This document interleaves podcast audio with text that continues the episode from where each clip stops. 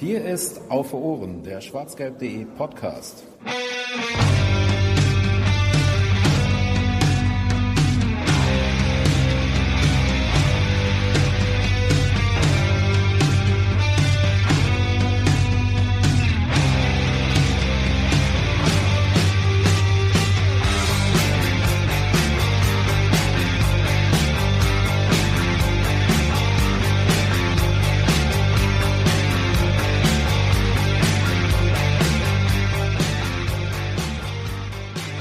Tag, moin moin, Servus, Grüzi und Hallo zur 19. Ausgabe von Auf Ohren, dem schwarzgelb.de Podcast. Äh, liebe Grüße an dieser Stelle an Kevin Großkreuz, die 19 äh, bleibt unvergessen. Ähm, ja, wir sind wieder da nach sehr turbulenten Wochen, wenn ich das mal so zusammenfassen darf. Äh, zuletzt habt ihr vermutlich vor dem Hinspiel gegen Liverpool von uns gehört und seitdem ist natürlich einiges passiert in der schwarz-gelben Welt. Aber zuerst möchte ich äh, wie immer meine beiden Kollegen begrüßen, die auch dieses Mal mit dabei sind. Hallo Fanny. Hallöchen. Und hallo Volker. Guten Abend. Habt ihr die turbulenten Tage und Wochen auch äh, ja, überstanden oder geht ihr am Stock emotional? Das wurde ja ein bisschen ruhiger, ne? Also dadurch, dass wir jetzt ja diese Woche zum Beispiel keine englische Woche mehr haben. und so weiter. Ja, ich bin noch nicht so ganz drin wieder. Ähm, also Liverpool hat schon irgendwie Schaden hinterlassen und irgendwie, also bei den zwei Heimspielen, die folgten, ähm, gegen, ich habe schon wieder vergessen, was direkt das Heimspiel, ach, gegen Hamburg natürlich. Da, da, da, da war ich selten so teilnahmslos, beziehungsweise so, so, ja, mehr Zuschauer tatsächlich, als richtig emotional involvierter Fan. Und am letzten Samstag gegen Wolfsburg war ich ja jetzt in der Lage, den Spielbericht zu schreiben und dementsprechend auch nicht den Platz auf der Tribüne einzunehmen, den ich sonst einnehme, sondern auf der Pressetribüne zu sein. Und war da auch nicht ganz unglücklich mit. Ähm, ja, weil es ist schwierig. Da reden wir ja gleich auch dann ausführlich drüber, aber ich bin noch nicht so ganz wieder im, im Borussia-Fieber, würde ich glaube ich sagen. Du hast also auch den Borussia Blues, ja? Ja, irgendwie schon so ein bisschen, ja. Aber wo du gerade schon gesagt hast, dass wir da gleich drüber reden, worüber reden wir denn heute? Ich dachte, du wolltest Volker noch fragen, wie es ihm so geht mit dem Blues. Naja, Volker ist so rational, der kennt Emotionen einfach nicht, glaube ich. Stimmt. Der ist, der ist das Brain von uns. Und wir sind das Herz, vielleicht. Ach, so, so, so metaphorisch schon wieder. Also, worüber reden wir heute? Wir haben wieder ein paar Themen auf der Liste, natürlich. Ähm, ja, wir kommen leider nicht drum rum, über das zu sprechen, was wir gerade schon angesprochen haben, über das äh, Liverpool-Rückspiel, über das Abschneiden in der Europa League oder das Ausschnei äh, Ausscheiden in der Europa League, ähm, das uns ja seit dem letzten Podcast dann getroffen hat.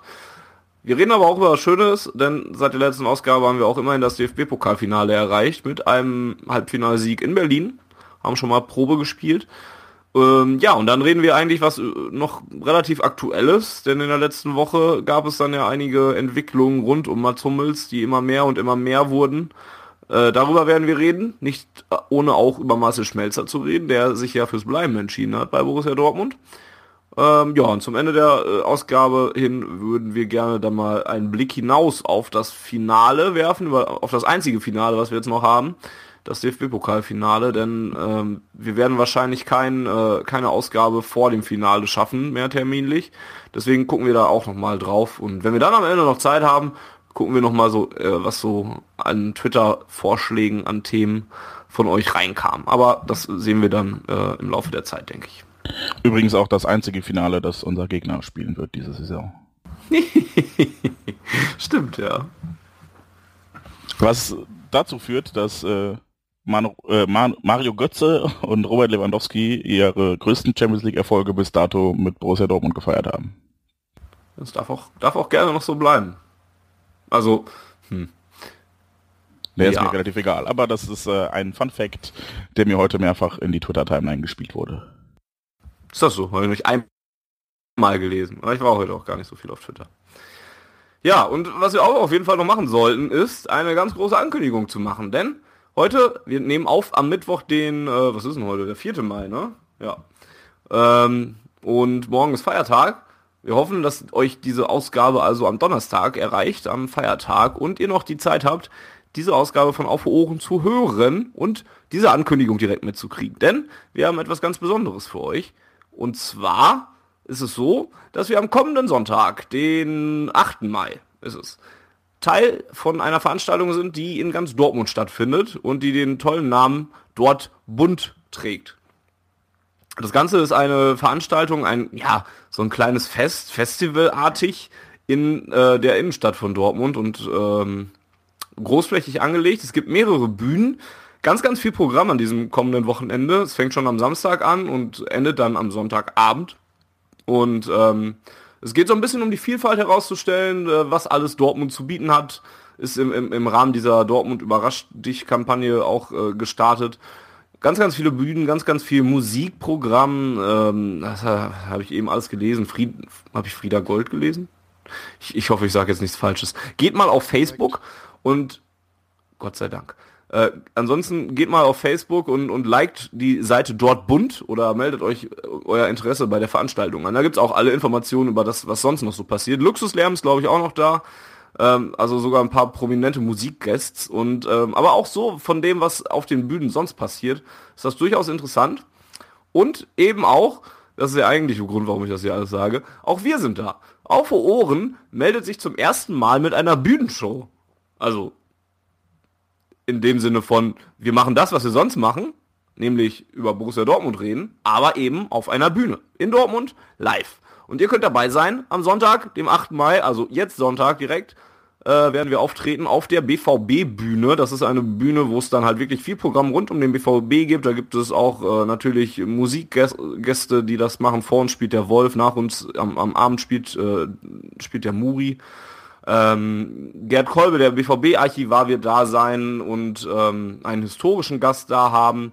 Und eben wir werden auch da sein und äh, das machen, was wir sonst eben auch machen. Wofür, wofür wir jetzt mittlerweile seit 19 Ausgaben stehen und ein bisschen über Borussia Dortmund reden. Nicht in der also Ausführlichkeit, wie wir das sonst machen, weil dann was? hätten wir die ganze Bühne ja den, den ganzen Tag mieten können. Aber doch zumindest so, dass es sich lohnt, vorbeizukommen. Generell in Dortmund überhaupt, weil diese ganze Veranstaltung klingt sehr, sehr gut, sehr, sehr interessant. Da ist für jeden Geschmack eigentlich was dabei. Geht durch die Stadt, guckt euch das an, ähm, reist dafür an nach Dortmund äh, und äh, schaut euch das auf allen möglichen Kanälen an, was es da gibt. Auf allen möglichen Bühnen. Sehr, sehr viel Programm. Natürlich, wahrscheinlich auf Fressalien wird es wahrscheinlich auch genug geben.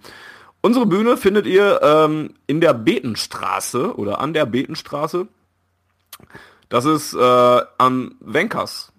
Was, äh, also am alten Markt, da wo ganz viele äh, Pubs und, und Biergärten und Kneipen nebeneinander sind und eben auch das Wenkers da ist und da steht in der Nähe auch unsere Bühne, diese BVB-Bühne, diese besagte und äh, da werden wir eben auftreten ab 16.30 Uhr auf Ohren live bei Dortbund. Wir werden dafür natürlich auch noch kräftig über die Social Media Kanäle werben, aber hier habt ihr es vielleicht zuerst gehört. Seid dabei, kommt vorbei, äh, dann seht ihr auch mal, wie wir aussehen. Ähm, da werden, werden, werden Träume vernichtet wahrscheinlich. Und ähm, ja, auch die Möglichkeit, vielleicht mal mit uns noch ein Bierchen zu trinken, je nachdem, wie voll es da so ist. Ich, ich weiß noch selber noch gar nicht so genau, worauf wir uns da eingelassen haben, aber ich freue mich doch drauf. Es wird sicherlich mal eine ganz andere, interessante Veranstaltung. Euch beiden Hackfressen kenne ich ja, aber ähm, mit euch mal auf der Bühne gemeinsam zu stehen, wird sicherlich mal interessant. Oder? Wie, wie, wie, wie, geht ihr diesen, diesen Sonntag an? Freut ihr euch? Habt ihr Bock? Volker? Red mal. Hast doch gar nichts gesagt heute. Finde ich, finde ich gut, dass ihr mich auch in diesen Dialog, in diese Sendung mit einbaut. Finde ich gut. Ähm, ja, was hast du nochmal gefragt? Ob Ahnung. du dich freust. Ja, klar. Wetter ist gut. Viele Leute, die uns wahrscheinlich zuhören. Vielleicht haben wir noch einen Stargast zu bieten. Das ist noch nicht ganz sicher, aber wir schauen mal. Wir sind dann noch am Plan dran, wie Schlucke so schön sagt. Bei Bang Boom Bang. Ähm. Wetter ist gut. Kurze Hose rausholen. Alles wunderbar. Kurze Hose? Ich wollte im Anzug erscheinen. Nein. Das kannst du gerne tun. Ich werde eine kurze Hose anziehen. Aber Trainingsanzug passt ja auch ganz gut zur kurzen Hose. Stimmt. Jens, wie, wie ist deine, äh, dein, dein Vorausblick auf den, diesen Sonntag? Ist ja auch etwas, was, was, du ja auch noch nicht gemacht hast, großartig. wer, von uns, wer von uns hat da eigentlich zugesagt? Also warum, warum ist das jetzt? das jetzt, müssen wir, glaube ich, intern nochmal klären. Jetzt, jetzt hängen wir da drin. Nein, prinzipiell freue ich mich, äh, dann auch vielleicht ein paar von unseren Hörern mal persönlich kennenzulernen und mal das Feedback auf dem Weg zu bekommen. ansonsten hoffe ich, dass das, äh, was wir vielleicht als Stargast zu bieten haben, noch äh, klappt, denn dann wird es sich erst recht lohnen, wenn's nicht, wenn es sich nicht eh schon lohnt, uns mal live auf der Bühne zu erleben. Also nochmal Sonntag, 8. Mai, 16.30 Uhr, die Betenstraße am Wenkers in der Dortmunder Innenstadt, am Alten Markt. Kommt ran und hört uns über Fußball reden, das was ihr ja offensichtlich ganz gerne tut, weil diese, diese Ausgabe hört ihr ja auch gerade. Kommen wir nachher nochmal drauf zurück, kommen wir immer wieder drauf zurück. Ähm, von etwas Schönem, worauf wir uns vielleicht freuen können, über etwas, worüber wir reden müssen und unsere Chronistenpflicht zumindest erfüllen müssen. Liverpool.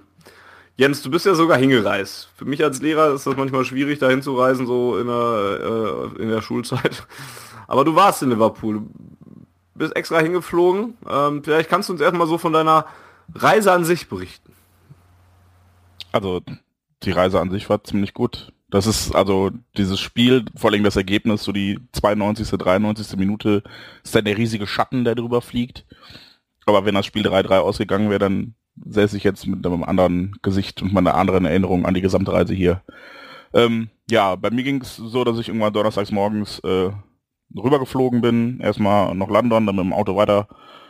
Ähm, dann kurz im Hotel eingecheckt und dann waren wir eigentlich auch schon kurz vorm Spiel ähm, an so einem kleinen Pub und das war das war das Beeindruckende. Wir sind vom Hotel mit dem Taxi ähm, zu diesem Pub gefahren und hatten nur den Namen vom Pub, weil irgendwer sagt, kommt hier hin, hier sind alle, okay. Ähm, der Fahrer schmeißt uns raus. Ein Kumpel von mir geht auf Toilette, kommt raus und äh, ich lehne an so einer Häuserwand, weil wir uns noch unterhalten haben. Und er fragt so, ey, ist das eigentlich das Stadion von Everton? Ich drehe mich zur Seite und lehne am Stadion von Everton. also das war so eine kleine Seitengasse und du ahnst es nicht und auf einmal lehnst du an so einem Fußballstadion.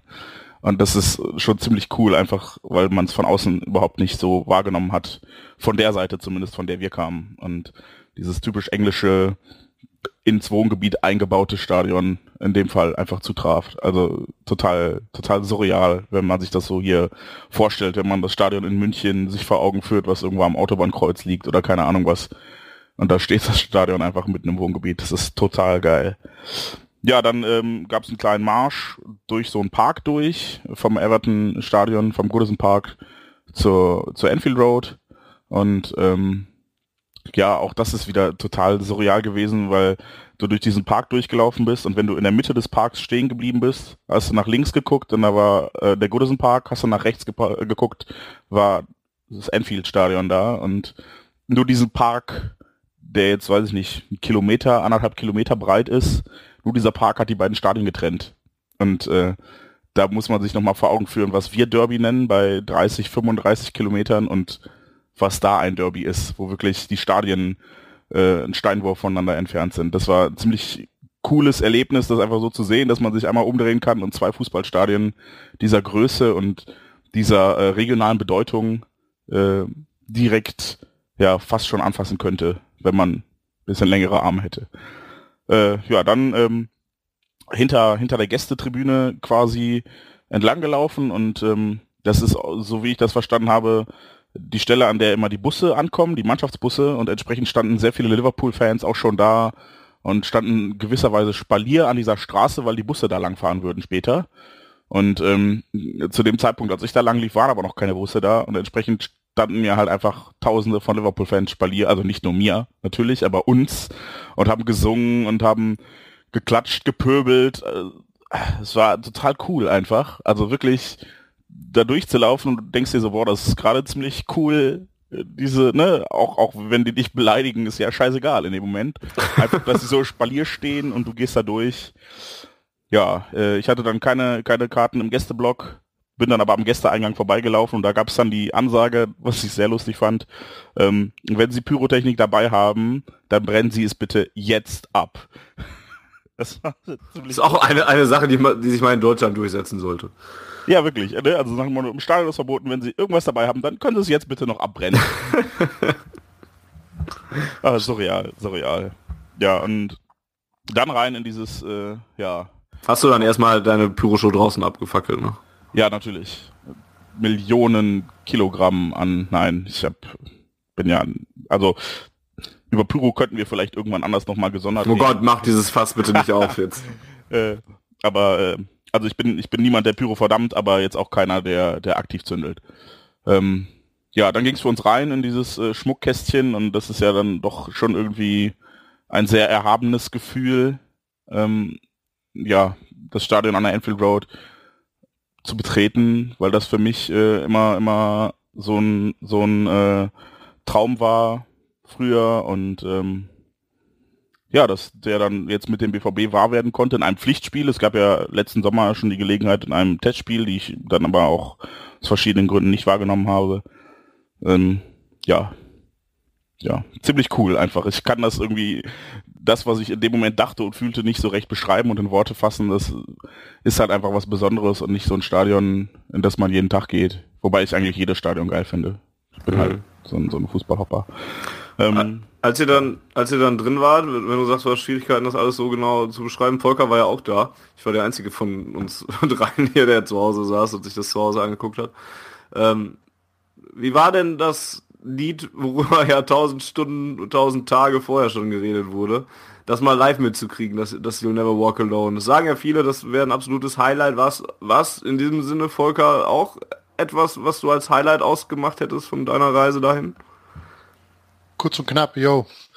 Also das war schon, ja, wenn, wenn man das mal vergleicht mit, mit dem, was man, was in Dortmund dann gespielt wird oder auch in, in anderen Bundesliga-Stadien, ähm, war das schon ganz was anderes, weil sie es, erstens nehmen sie mal die richtige Version und nicht so eine Katsche äh, 90er Jahre Pop-Version davon, sondern die, die Gary and the Peacemakers Version. Ähm, und sie singen es im Grunde, lass mich nicht lügen, Jens, ab, also zwei Drittel singen sie es, glaube ich, ganz ohne musikalische Begleitung. Die singen es einfach so durch. Und äh, das ist schon, das ist schon was anderes, als wenn es, wenn es wie bei uns dann in, in den meiste Zeit dann über, über die Stadienlautsprecher kommt und man nur ganz am Ende noch ausblendet. Ähm, das war schon ganz cool. Ähm, beachtlich war, dass es ein sehr, also man merkt, dass das Stadion sehr alt ist. Ähm, ich habe auf der Pressetribüne gesessen, da haben sie die, die, die Plätze, die, die äh, Pulte sozusagen einfach aus Holz über die alte äh, eine Sitzreihe drüber gemacht, mit ganz, ganz wenig Platz und kaum Bewegungsfreiheiten, musste nicht, wo man seine Beine hinstellen sollte, weil direkt davor war die Stuhlreihe und äh, das war schon, ja, man weiß, warum sie jetzt ausbauen. Also ich glaube, wenn man das jedes Wochenende hat und oder so wie Liverpool irgendwie äh, Journalist ist bei Liverpool, der so 50 Heimspiele in der Saison auf den Plätzen verbringen muss, ich glaube, da kriegt man irgendwann äh, Probleme mit den Knie und mit den Knochen. Aber ansonsten war es schon ziemlich cool. Ähm, die Anreise der Mannschaft habe ich gesehen, die da durch das Spalier gefahren ist. Ähm, es gibt ja immer die, die ja, die Lobhudeleien auf die englischen Fans, die A nie schimpfen und B nie Pyrotechnik zünden. Ähm, wer das immer noch glaubt, sollte sich mal so eine Anreise von dem Team angucken.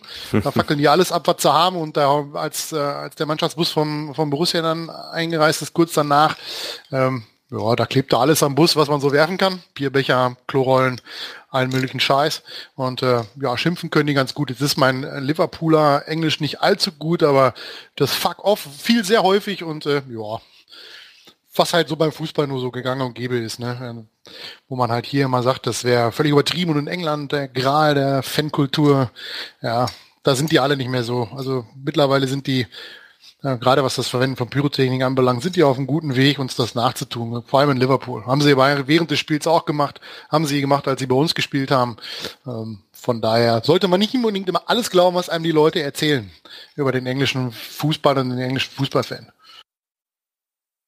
Ja, ja. pyrotechnikmäßig äh, fand ich noch ganz lustig, äh, The Cop, also das, was bei uns ja quasi die Südtribüne ist, ist ja in Liverpool deren ehemalige riesige Stehplatz und äh, immer noch hauptsächliche Fantribüne, hat halt einfach das Dach, das ist so krass schräg. Also ich, ich saß relativ weit unten auf äh, der Gegentribüne quasi, ähm, vermutlich dann gegenüber von Volker und relativ nah, also ich weiß nicht, fünf, sechs, sieben Plätze weg von, von der, vom Cop und äh, ich konnte gerade so bis zur letzten Reihe gucken und ich glaube, wenn du in der letzten Reihe da sitzt bzw. stehst, denn auch da muss man jetzt mal irgendwie einem Mythos oder was heißt Mythos, ne? Also offiziell heißt es ja, die müssen alle sitzen, aber ich glaube, auf dem Kopf stand jeder das gesamte Spiel über. Ähm, und äh, wenn du da ganz hinten stehst, du siehst gerade so das Ende des Spielfelds wahrscheinlich, weil das Dach so knapp äh, und so steil nach unten gebaut ist, das war echt, also war ganz, ganz interessant und ja, komisch, dieses Stadion mal zu sehen und natürlich auch beeindruckend. Hast du da noch brav gesessen während des Spiels? Ja, was heißt brav gesessen? Einmal hatte ich dann, wie Volker eben schon beschrieb, dieses Problem, oder das hatten wir alle, dass einfach Beinfreiheit klein geschrieben wird, sehr klein geschrieben wird in England. Also ich habe mich wirklich gefragt, äh, wie die Leute, wie groß die da sind, dass sie da sitzen können. Wir waren irgendwie mit vier Leuten, die alle an der 1,90 kratzen, da äh, in unserer Ecke auf unseren Plätzen, umgeben natürlich von Liverpool-Fans, weil wir die Karten aus einem ähm, Sponsorenkontingent hatten in dem Fall. Und ähm, ja, entsprechend äh, haben wir uns ein bisschen zurückgehalten und es, wir waren eigentlich immer froh, wenn um uns herum alle aufstanden, weil wir mal aufstehen konnten, weil es echt unbequem war zu sitzen. Weil unsere Knie, also es waren wirklich nicht mehr, mehr nur unsere Knie, die am vorderen Sitz anstießen, sondern wirklich der vordere, die vordere Sitzschale hat sich in unsere Schienbeine hineingerammt. das war richtig knapp. Und wir waren wirklich um jede Gelegenheit froh, in der wir aufstehen konnten. Und gerade in der zweiten Halbzeit war das eh fast durchgängig der Fall. Ja, dann leider ja nicht mehr zum Positiven hin. Ja, kommen wir mal zum Spiel. Ich habe ja versucht, ein bisschen rauszuzögern. Find, find eure Erzählung auch gut äh, und interessant, weil wenn man dann hier zu Hause war, hat man das ein bisschen anders mitgekriegt. Auch wenn mir dieses, dieses Singen von You'll Never Walk Alone, dieses Selbstständige, da ist mir auch aufgefallen, die haben ja gar nicht mehr aufgehört damit. Ne? Die, die, und einfach genau. immer und immer wieder und weiter. Und ich dachte, ey, noch nicht mal auf? Oder wann geht's denn jetzt hier weiter oder so? Ähm, Sport 1, da habe ich drauf gesehen, glaube ich äh, haben dann noch tapfer weiter da drauf gehalten. Das war schon, also auch am Fernsehen immer noch sehr, sehr beeindruckend. Kann mir nur vorstellen, was ihr für Gänsepelle da hattet. Ja, ich habe vor allem mitgesungen einfach. Also, weil so, so doof das klingt und ich kann auch jeden verstehen, der das Lied in Dortmund äh, jetzt nicht unbedingt im Vorprogramm haben möchte, weil es kein Dortmunder Lied ist. Ähm, wenn man da ist, dann macht man halt mit. War jetzt so mein Gefühl. Ich weiß nicht, wie Volker das gehandhabt hat, aber für mich gehörte das jetzt dazu, weil das mir das Lied ja auch aus verschiedenen persönlichen äh, Erfahrungen relativ viel bedeutet.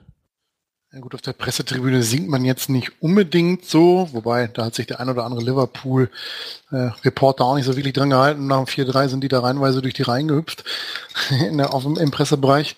Ähm, also ich habe es nicht mitgesungen, ich habe es mir eher angehört. Ich bin da eher so der derjenige, der die Atmosphäre dann so ein bisschen aufsaugt äh, an der Stelle. Aber das war schon, das war schon ganz cool.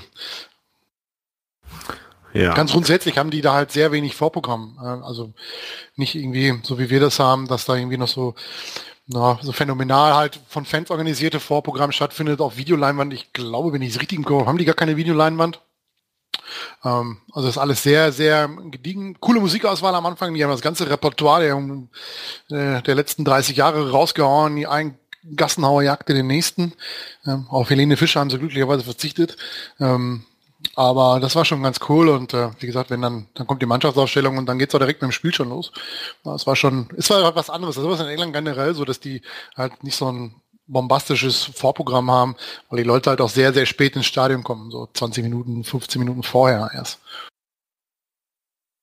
Ja, kommen wir mal zum Spiel. Ähm, eigentlich ja auch in mehrere Teile und Abschnitte aufteilbar, dieses Spiel. Ähm, es lief ja eigentlich alles für den BVB, ne? Also sowohl nach dem, nach diesen ersten 09 Minuten, die da gespielt wurden, Mikitarian, Aubameyang, zack, zack, 2-0 bist du in Front und denkst dir eigentlich, wird ein entspannter Abend heute. Ne? Kann, kann eigentlich nicht mehr ganz viel passieren, hast zwei Auswärtstore gemacht, führst jetzt wieder 2-0, Hinspiel 1-1.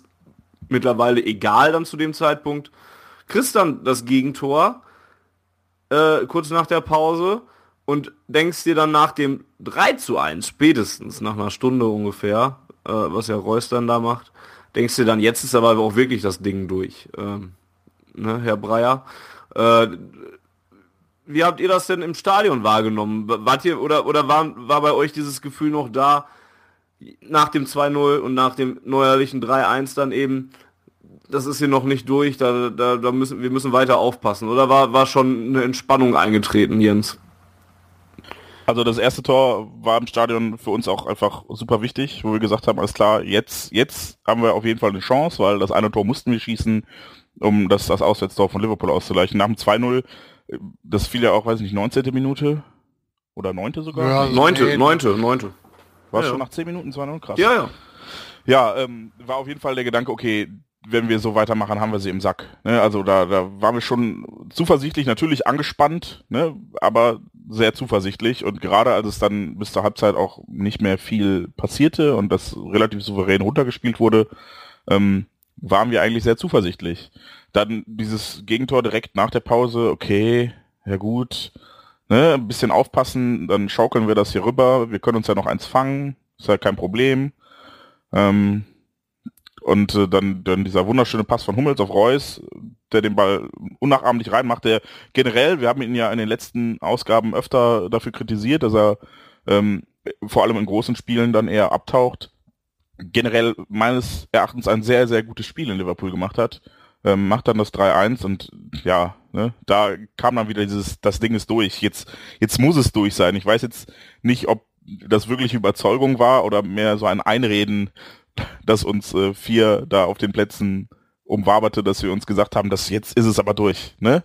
So, ja, und äh, offensichtlich war es das nicht. Irgendwer von uns meinte dann, boah, wenn sie jetzt das, äh, das 3-2 machen, dann machen sie auch das 3-3 und ich würde ihn am liebsten bis heute noch dafür verprügeln.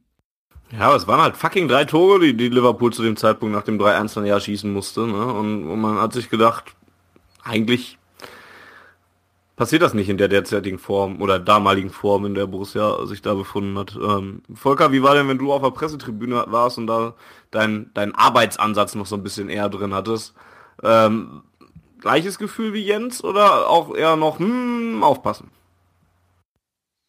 Ehrlich zu habe ich da gar nicht mehr so genaue Erinnerungen dran.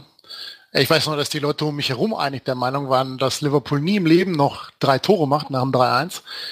Ähm, klar, man, wenn, wenn du 3-1 führst, hast du natürlich schon im Hinterkopf, dass sie jetzt ein souverän, äh, dass schon viel passieren muss, sage ich mal so, damit du das Spiel noch aus der Hand gibst. Aber ja, als die dann das, das 3 zu 2 gemacht haben, äh, hatte ich schon ein bisschen Puls, wenn ich mich noch so recht erinnere.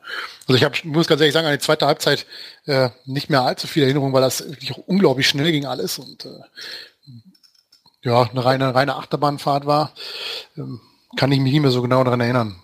Da setzen die Verdrängungsmechanismen schon ein. Ja, nicht unbedingt. Ich bin ja eher so einer, der das dann sehenden Auges. Ich, also ich hadere mit solchen Dingern nicht, weil ich kann es eh nicht ändern. Ne? Ich nehme das dann eher so hin und denke mir meinen Teil und äh, bin dann jetzt keiner, der, der da noch wochenlang hinterher sagt, boah, hätten wir da aufgepasst und hätte äh, Mikitarian bei der Ecke Soko gedeckt und hätte Sako gar nicht erst gespielt, weil er gedopt hat und was weiß ich nicht alles. Das sind halt so Dinge, die kann ich eh nicht beeinflussen. Von daher rege ich mich über solche Sachen nicht so wirklich auf oder, oder hadere damit. Ähm, aber ja, spätestens nach, nach dem 3-3 war mir eigentlich klar, dass Liverpool auf jeden Fall noch einen machen wird. Ähm, ich hatte nur irgendwie gehofft, dass wir vielleicht noch einen machen, aber wir haben ja den Spielbetrieb komplett eingestellt nach dem 3-1, haben sind überhaupt nicht mehr rausgekommen. Und ja, das war dann leider irgendwie, hat sich das immer mehr angedeutet und war immer mehr abzusehen, dass das noch passieren wird. Weil wir selten solche Dinger dann oder selten solche, solche Spiele dann ausreichen, um die, um die über die Zeit zu bringen. Einer hat es gestern geschafft, Atletico Madrid, aber so gut sind wir dann defensiv doch nicht. Ja, gerade nach dem 3 zu 3 beschlich mich dann auch langsam dieses miese Gefühl, dass das nochmal richtig fies werden könnte. Ähm, ja, jetzt liegt das Spiel schon ein bisschen zurück. Ähm, ein bisschen Zeit ist vergangen, um sich Gedanken darüber zu machen, was denn da jetzt genau vorgefallen ist, was da passiert ist. Volker hat gerade schon gesagt, nach dem 3 zu 1 eigentlich das Spiel komplett eingestellt. Seid ihr schon schlauer? Also habt ihr schon eine Erklärung gefunden? Ist es ähm, das, was auf der Hand liegt, so ein bisschen, dieser Mischmasch aus den besonderen Emotionen, die, die in Enfield dann nun mal drin hingen ähm, und aus dieser, ja, aus diesen Mentalitätsmonstern, die man von Jürgen Klopp halt nun mal leider auch kennt, die einfach nicht aufhören zu rennen, nicht aufhören Fußball zu spielen, bis, bis sie umfallen, bis das Spiel vorbei ist. War das das, was den Zahn gezogen hat? Oder wie, wie, wie siehst du das mit ein bisschen Abstand, Jens? Ach, also ich weiß es gar nicht so genau. Ne? Letzten Endes habe ich mir auch, so wie Volker gerade sagt, gar nicht so versucht, da an einzelnen Szenen oder sowas äh, einen Reim draus zu machen. Let letzten Endes war es so ein bisschen das, was du sagtest. Dieses Stadion hat das Spiel gewonnen, war mein Eindruck, weil es einfach nach dem 3-1 war etwas, das kennen wir aus Dortmund vielleicht nicht, es war einfach mal ruhig. Ja, und die, das war vielleicht auch so ein bisschen Resignation, aber. Ruhig ähm, ist noch gut umschrieben, das war, das war schlimmer als auf dem Friedhof. Da war, also als Reus das 3-1 gemacht hat, war das der Stimmungskiller schlechthin. Da war alles raus, da war nur noch Gästeblock und der Rest war fertig. Die haben nicht mal, die haben nicht mal gemurrt über einen Fehlpass oder so. Die Stimme war komplett raus. Die hast die Leute nur noch atmen hören. Jo, sag ich ja. Es war ruhig. ähm, ähm, Ich wollte das ja, nur noch ein bisschen plastisch darstellen, damit der Zuhörer das auch so ein bisschen, er kann ja mal in sich gehen beim Hören und einfach mal ausatmen, dann weiß er ungefähr, wie die Stimmung in Enfield nach dem 3-1 war. Wobei hinter, hinter uns saß so ein, so ein Rohrspatz, der wirklich ununterbrochen geschimpft hat, egal über wen, egal ob es der Schiedsrichter war, ein BVB-Spieler und Liverpool-Spieler. Ich glaube, ich habe nie so häufig wie in den Minuten das Wort Kant gehört. Äh, ja, you fucking Kund!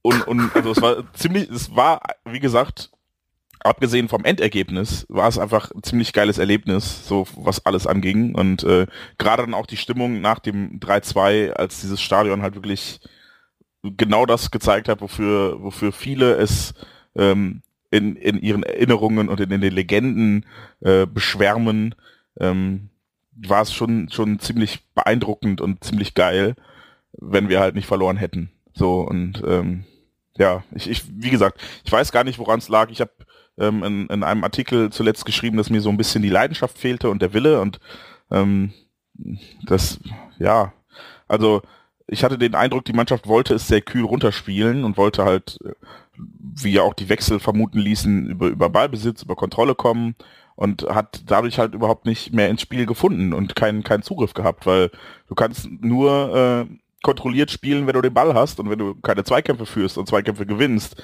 kannst du auch den Ball nicht haben und so fehlte halt, ja, Wille, Leidenschaft, Herz, keine Ahnung, wie du es nennen willst.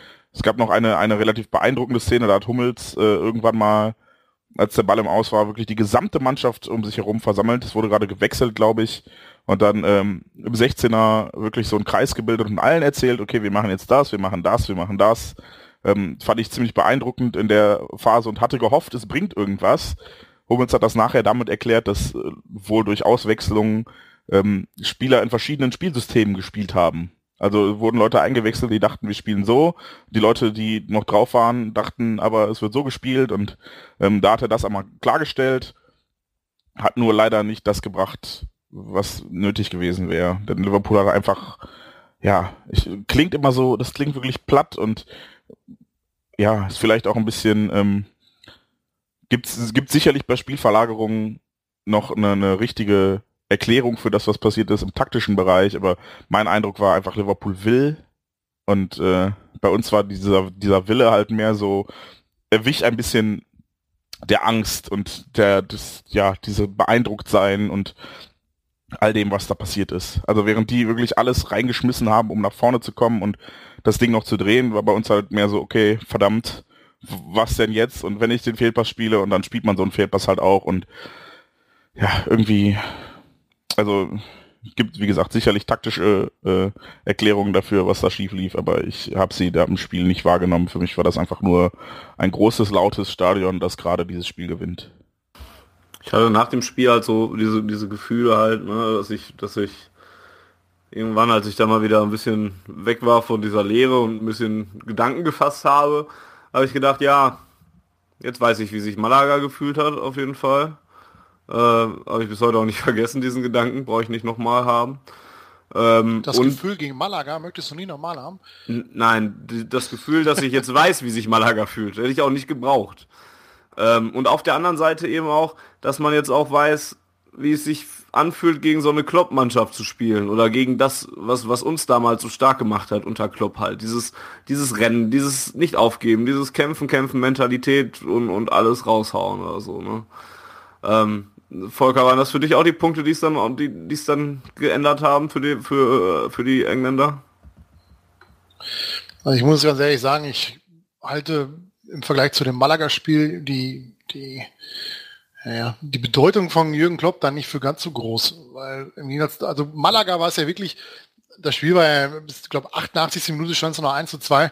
Da, glaube ich, geht viel über den Willen und dann kannst du auch mal drei, vier, fünf Minuten lang äh, den Gegner so unter Druck setzen und so äh, äh, ja, äh, bespielen, dass er vielleicht komplett auseinanderbricht. Bei uns war es ja eher so, dass wir eine halbe Stunde lang komplett das den Spielbetrieb eingestellt haben. Und da sehe ich eher die Verantwortung beim BVB, die völlig eingebrochen sind. Und das hatte meiner Meinung nach nicht, nicht ganz so viel mit, mit der Kloppschen Art Fußball zu spielen zu tun, ähm, dass du wirklich da komplett einbrichst und äh, den, den Spielbetrieb einstellst, im Spiel nach vorne nichts mehr leistest, äh, das Verteidigen verlernst, bei Eckbällen nicht richtig deckst, also Geschichten. Das hat eher weniger mit dem Gegner als mit dich selbst zu tun. Ähm, in der Schlussphase sehe ich das ein bisschen anders, dann kann das dann schon mal äh, was mit der Mentalität der Mannschaft zu tun haben. Aber über so einen langen Zeitraum, über eine halbe Stunde, äh, hat das was mit dem Gegner zu tun, meiner Meinung nach. Ähm, ansonsten ja, halte ich es eher mit Thomas Tuchel. Es gibt einfach Spiele und, und Spielausgänge. Dafür gibt es keine Erklärung. Das, das, kann man nicht erklären. Das ist, man kann mal die Bayern fragen 1999, wie sie es hingekriegt haben, in, in drei Minuten äh, zwei Tore im Champions League Finale zu kassieren und das Spiel zu verlieren. Das wissen sie wahrscheinlich bis heute, können sie es nie erklären. Oder wie, wie Mailand damals das Champions League Finale trotz 3-0 Halbzeitführung noch vergleicht hat gegen Liverpool. Also, das wissen die wahrscheinlich bis heute auch noch nicht und können es auch noch nicht erklären. Es gibt einfach so Spiele, da, da gibt es keine Erklärung für. Fun Fact an der Stelle, mir haben Liverpool-Fans nach dem Spiel gesagt, das Spiel sei geiler gewesen als Istanbul.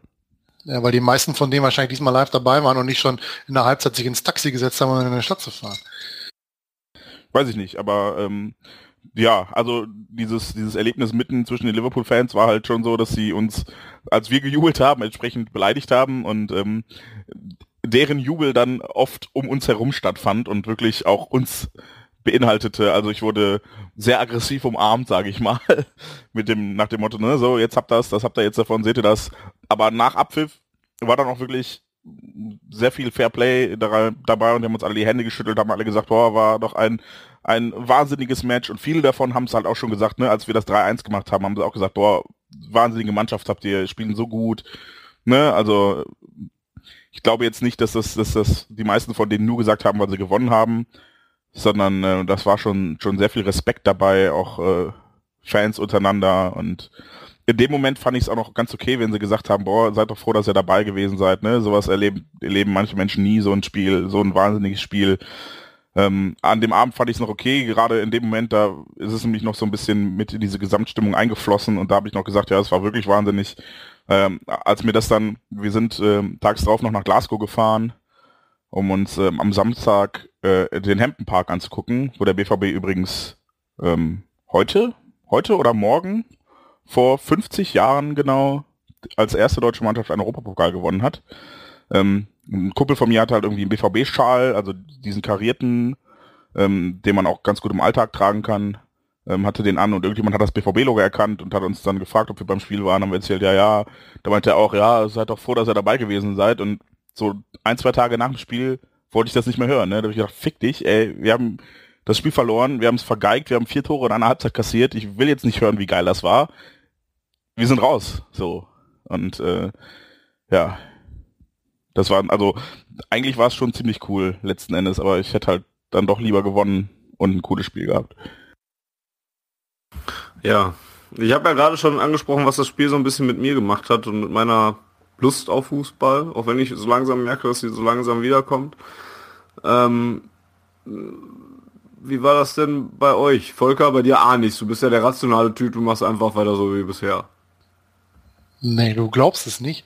Aber meine Motivation gegen den HSV war auch eher so, ja, wenn er jetzt nie nicht hin müsstest und schon eine Karte hättest, dann könntest du jetzt auch einen Arsch einfach mal zu Hause bleiben. Ja. Ähm, aber gut, sowas hast du halt öfter mal, ne? Das hast du gerade wenn es in der Liga nicht mehr um allzu viel geht und ja, dann ist man schon mal mit dem Gedanken dabei und denkt sich, na, eigentlich gehst du hier nur hin, weil du eine Karte hast.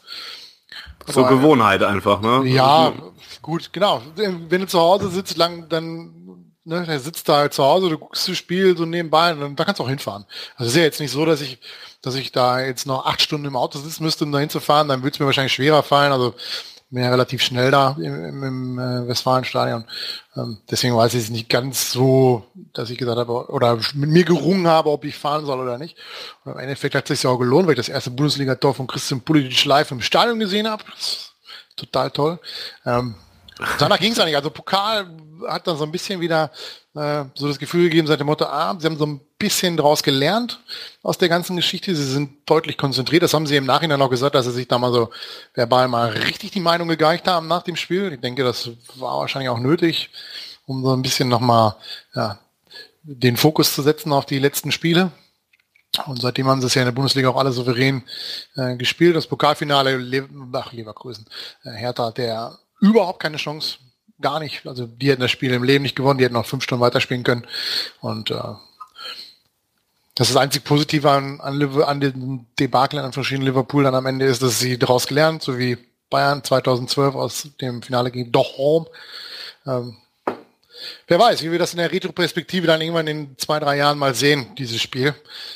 Die Mannschaft, äh, also die, die dann noch unser Trikot tragen, äh, daraus gelernt haben und wie wir mit solchen Drucksituationen dann umgehen. Mhm. Ähm, Jens, äh, was beim Spiel gegen HSV warst du, glaube ich, immer noch unterwegs. Ne? Und wie, wie sieht es mittlerweile mit deiner Motivation aus?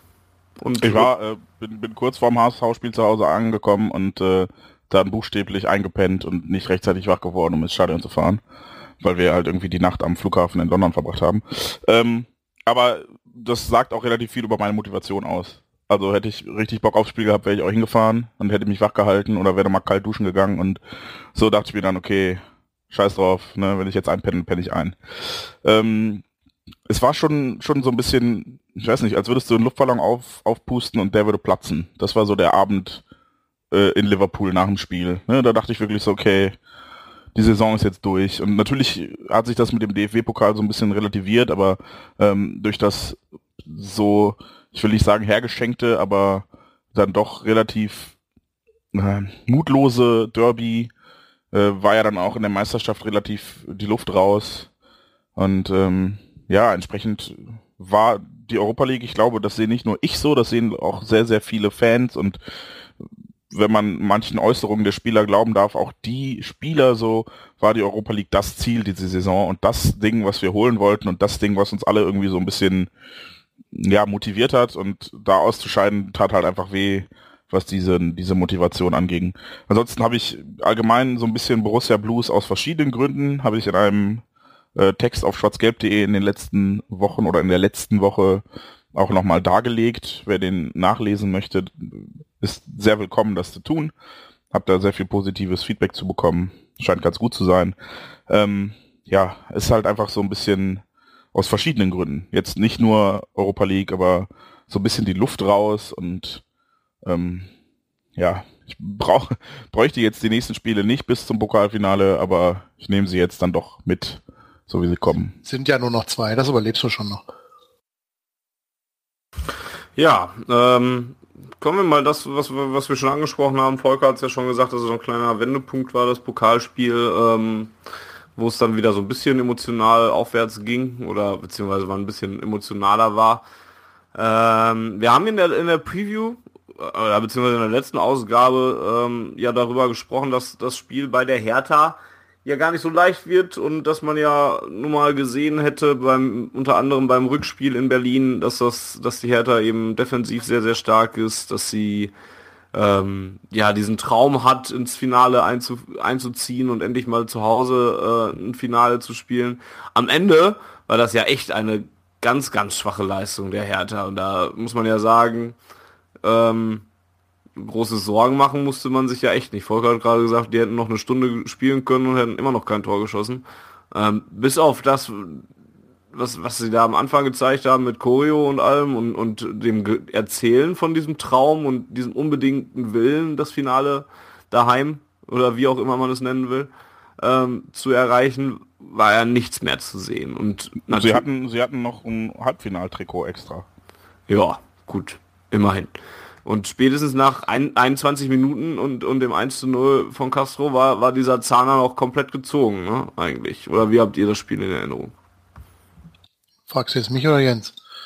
Wie du möchtest, jetzt bist du dran. Also, das war so, für mich war es ein bisschen äh, Deutschland, Brasilien light.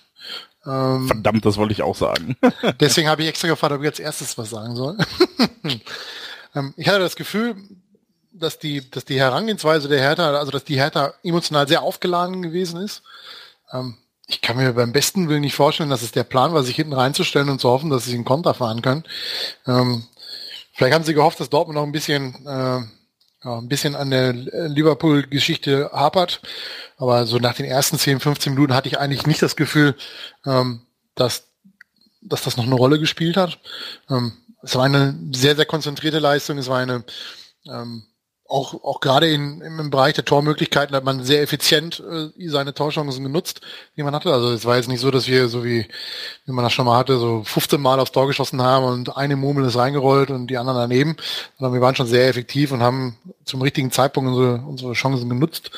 Und äh, die Hertha hat auch nach dem, nach dem 0-2 in der zweiten Halbzeit, wo man sich denkt, okay, jetzt kommen sie aus der Halbzeit raus, jetzt werden sie irgendwie ein bisschen mehr Risiko gehen, ein bisschen was versuchen, ähm, mal so ein bisschen zu gucken, was geht. Ähm, auch auf die Gefallen, dass sie sich einen Konter fangen, haben sie eigentlich so weiter ihren defensiven Stiefel runtergespielt. Ähm, das zeigt dem halt auch, wie relativ eindimensional halt die, die, die äh, alte Dame ist in ihrem Angriffsspiel. Sie setzt halt auf Konter, sie setzt halt auf ihre gute Defensive und wenn das nicht klappt, dann ist das Thema eben halt relativ schnell durch und dann sind sie mit ihrem, mit ihrem Know-how auch am Ende, mit ihren äh, Möglichkeiten, die sie haben. Und ja, das war unterm Strich ein sehr ungefährdeter Sieg, der mir so ein bisschen äh, die Hoffnung, wie gesagt, gegeben hat, dass sie aus der ganzen Geschichte gelernt haben. Die Ligaspiele danach waren sehr souverän, ohne, ohne großes äh, Tamtam und ohne, ohne äh, dass man irgendwie Sorgen machen müsste, sich um die Defensive oder so. Das war schon okay. Also der nächste richtige Härte oder die Prüfung wird dann das Pokalfinale, da wird man dann sehen, äh, wenn mal wieder richtig Druck auf dem Kessel ist, wie sie damit dann umgehen. Ernst? Mich hat vor allem, mich hat vor allen Dingen echt diese, diese, dieser Fakt, Fakt echt ein bisschen nüchtern zurückgelassen oder ein bisschen überrascht, dass, dass ich einfach über die gesamte Spielzeit keinen Plan von Hertha identifizieren konnte. Also Volker sagt es ja schon, der einzige Plan, sich da hinten reinzustellen oder so, der, der ergibt ja auch keinen Sinn, um die hoffen, kein Tor zu kriegen. Das war irgendwie so, so planlos alles, das hat mich echt überrascht in der Form. Ja, ich fand auch überraschend dafür, dass es halt vorher so hochgekocht wurde und aufgeladen, ne? Und Hertha will zum Finale nach Hause und eigenes Trikot für das Spiel und dicke Choreo und äh, wenn man sich das alles ansieht, dann fand ich es schon relativ emotionslos und kalt auch von Hertha gespielt und weiß nicht, also ich finde, man hat von all dem, was vorher verkündet wurde aus Berliner Richtung, einfach nichts gemerkt im Stadion. Es war einfach, ja, die, die haben da ihren Stiefel runtergespielt, egal wie, und waren dann wahrscheinlich mit dem 3-0 auch noch zufrieden, hatte man so das Eindruck, äh, das Gefühl, nicht das Eindruck. Und ähm, also ich wurde überhaupt nicht schlau aus Hertha, weil, weil die wirklich ja, ganz komisch und so ganz so, so, als hätten sie überhaupt kein Interesse daran, wirklich weiterzukommen, obwohl es deren großer Traum war und ja, irgendwie, wie Volker sagte, so ein bisschen ähm, Deutschland, Brasilien leid, weil, weil die wirkten eher gehemmt durch dieses große Aufbauschen, als dass es, als dass es in ihnen Kräfte und, und Willen und irgendwas freigesetzt hätte. Und ja, habe ich überhaupt nicht nachvollziehen können. Ich war regelrecht enttäuscht von Hertha, weil die, weil die sich so haben hingegeben in, in dieses Spiel und mh, hm, auch wenn sie es jetzt vielleicht ein bisschen schwieriger gemacht haben, als es bei Volker eben klang, war es halt schon eine relativ einseitige Geschichte und ähm, Lustigerweise dachte ich bei Castro kurz bevor er das Tor geschossen hat noch, wow, meine Fresse, wenn er so weitermacht, muss er in der Halbzeit drin bleiben, weil er, weil er sehr unsicher gespielt hat, viele Fehlpässe und dann nagelt er den da in, in den Giebel und da war das Spiel ja retrospektiv, kann man das behaupten, in dem Moment war es entschieden. So, da kam von Hertha nicht mehr viel. Ja, durchaus. Ähm, ja, Castro gar nicht gut ins Spiel gestartet, da hast du auch wohl recht. Ähm, aber immer, immer stärker dann geworden eigentlich im Verlauf der Spielzeit. Ähm, einer der Schlüsselfiguren dann ja auch zum, zum Sieg. Wir wollen uns ja auch nicht beschweren, dass, dass Berlin es uns da nicht so sehr äh, nicht so sehr schwer gemacht hat, ins Finale einzuziehen, aber wir hatten eben, glaube ich, dann alle ein bisschen mehr erwartet, ähm, wie wir dann jetzt das ja auch im Vorhinein besprochen hatten. Aber gut, so geht's dann eben ins Finale und ähm, darüber reden wir gleich. Vielmehr ist es jetzt ja so, dass ja seit diesem Halbfinale war, wann, wann, ich hab's Chris chronologisch gar nicht mehr so auf die Kette. Wann war denn das erste Mal, dass, dass es da so diese Neuigkeiten rund um unseren Kapitän Mats Hummels gab, dass der vielleicht doch ähm, mal langsam den Weg gen Süden suchen würde? War es unmittelbar nach, also nicht naja, unmittelbar nach dem Spiel, ja, aber ein paar Tage? Nee, nee, nee es war am gleichen Tag noch, das Interview, was er gegeben hat bei Sky im Anschluss. 20 Minuten nach Spielende oder so. Ähm, da gab es dann eine Aussage, ich kriege die gar nicht mehr auf die Kette. Meine einzige Reaktion war bei Twitter nur, dass das in den nächsten Tagen richtig durch die Presse gehen wird und das tat war, war das schon diese Geschichte, dass er nicht schlafen kann und so? Ja, ja, genau. Das war, das war genau ja. an dem Abend, 20 Minuten nach dem Spiel. Und ähm, da war mir schon klar, das Ding wird durch die Presse gehen und das wird die nächsten Tage virtuell in allen sozialen Medien bis ins Kleinste seziert werden, bis auf jeden Buchstaben und jeden Atemzug in der Aussage. Und äh, ja, Papa Hummels hat es dann noch einfacher gemacht, indem er am nächsten Tag den FC Bayern ins Gespräch gebracht hat. Und äh, ja, ich hielte das am Anfang erst für so ein bisschen so ein Bluff, um vielleicht den Druck zu erhöhen auf den BVB, um noch ein bisschen was rauszuschlagen im Bereich der äh, Ablösesumme oder sich vielleicht eine, eine Ausstiegsklausel in den Vertrag schreiben zu lassen, weil ich eigentlich Hummels bis dato für jemanden gehalten habe, wo ich gedacht habe, okay, der mag nach, nach Barcelona gehen und wie Lothar Matthäus man sagt, Barcelona, nach Madrid oder vielleicht auch nach England, weil da einer eine fast Trillionensumme bildet oder bietet. Ähm, aber nicht unbedingt zum FC Bayern, gerade wegen der Vorgeschichte mit seinem Vater, der da äh, im Streit gegangen ist als ehemaliger Jugendtrainer und so. Aber so kann man sich irren. Und äh, ja, es kristallisierte sich dann immer mehr hinaus in den letzten Tagen, dass er dann doch dahin möchte, wo er eigentlich nicht hingehen sollte, wenn er in Dortmund spielt. Zum ja, zu den Blauen? ja, gut. Also, da sollte er grundsätzlich nicht hingehen. Ich glaube, dann wäre die Reaktion von der Tribüne noch eine ganz andere gewesen. ähm, ohne das jetzt weiter ins Detail meiner Fantasie äh, freien Lauf geben zu wollen. Ähm, ja, aber gut. Ihr wisst alle, was ich meine. Ich muss ja auch sagen, also jetzt, wo, wo, wo, mir auch wieder eingefallen ist, dass es ja vor allen Dingen erst um diese Aussage ging, er könne nicht gut schlafen und das würde ihn untreiben und sowas alles. Das fand ich alles noch komplett harmlos und da habe ich noch gedacht, was ist denn da los? Warum wird das denn jetzt so hoch interpretiert und, und ja, hab so für so ein typisches Social Media Ding gehalten, dass das dann wieder hochgekocht wird und dass es dann heißt, ja, Warum kann er denn nicht schlafen? Was, soll, was sollen denn diese Aussagen? Und jetzt geht er doch zu Bayern oder was weiß ich, was da alles reininterpretiert wurde. Bis dahin hielt ich das eigentlich noch für eine sehr glaubwürdige Aussage und auch noch gar nicht viel sagen da, dafür, wo er denn jetzt wirklich hingehen würde, weil da hatte ich Hummels echt noch so eingeschätzt. Ähm, ich weiß nicht, ob ich das mittlerweile anders tun würde. Ähm, dass, dass, er, dass er sich wirklich halt Gedanken darüber macht, weil er ja nun mal ein Typ ist, der ja auch nun mal, ja, Sachen hinterfragt und, und überdenkt und er das ja auch in Interviews vorher schon mal gesagt hatte, ja, der letzte große Vertrag wahrscheinlich, den er kriegen kann und alles, was dazugehört, da fand ich das noch recht harmlos. Ähm, wann war denn der Punkt, Jens, bei dir erreicht, wo du gedacht hast, Moment mal, hier läuft jetzt aber doch vielleicht irgendwas verkehrt? Zuerst fand ich es auch relativ, ja, fast schon lächerlich, was da alles in dieses Interview hinein interpretiert wurde. Ja, da hat Hummels irgendwie drei, vier Mal gehustet, weil er ja auch in den letzten Wochen vorm Spiel erkältet gewesen war und dann teilweise auch nicht gespielt hat deswegen. Und äh, daraus machten dann viele Leute schon, dass er Tränen in den Augen und ein Kloß im Hals hatte, ne, weil er ja jetzt seinen Abschied verkündet gerade durch die durch die Blume. So und ich dachte mir, was was läuft denn bei euch schief? Ne? Also wie kommt ihr auf auf sowas? Ähm, wann genau der Punkt war, als ich dann realisiert habe, dass es vielleicht doch ein heißerer Flirt mit den Bayern ist. Also ich dachte, weiß ich gar nicht. Es gab ja dann im Nachhinein sehr viele Medienberichte und das, was sein Vater dann gesagt hat, fand ich auch erst überhaupt nicht vielsagend, weil er das, nachdem er das, also er hat, ich habe das direkt so verstanden, wie er es später richtig gestellt hat, nach dem Motto, ähm, ne, der FC Bayern ist ein Topclub und äh, wenn ich gefragt werde, ob sich Mats Hummels, äh, also ob Mats Hummels zu einem Topclub wechselt, dann nenne ich natürlich auch den FC Bayern, weil er ein Topclub ist. So, ne, er wäre ja, man würde ja an seinem Fußball-Sachverstand zweifeln, wenn er den FC Bayern nicht in die Riege der europäischen Topclubs aufnehmen würde. Ähm, ja, ja, wie gesagt, ich weiß gar nicht wann genau. Irgendwann äh, sickerte halt so immer häufiger durch, dass da was dran sein könnte, sei es äh, Röckenhaus, sei es Dersch, äh, auch Hennecke, von vielen, von denen kam dann was, wobei Hennecke, glaube ich, noch so ein bisschen der Fußballromantiker in sich hat, wie er selber bei Twitter auch schrieb, dass er da nicht so recht dran glauben wollte.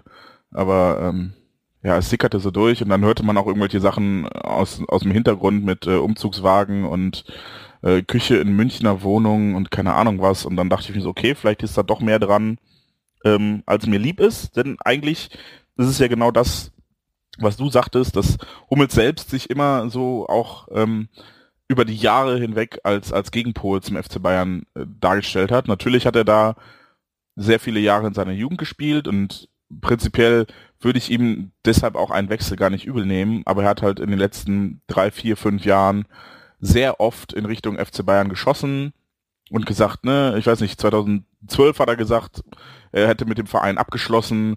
2013 war er, war er Götze sehr, sehr böse dafür, dass, dass dieser zum FC Bayern gegangen ist und sagte dann, ich würde lieber einen Titel mit dem BVB als sechs Titel mit irgendjemand anderem gewinnen.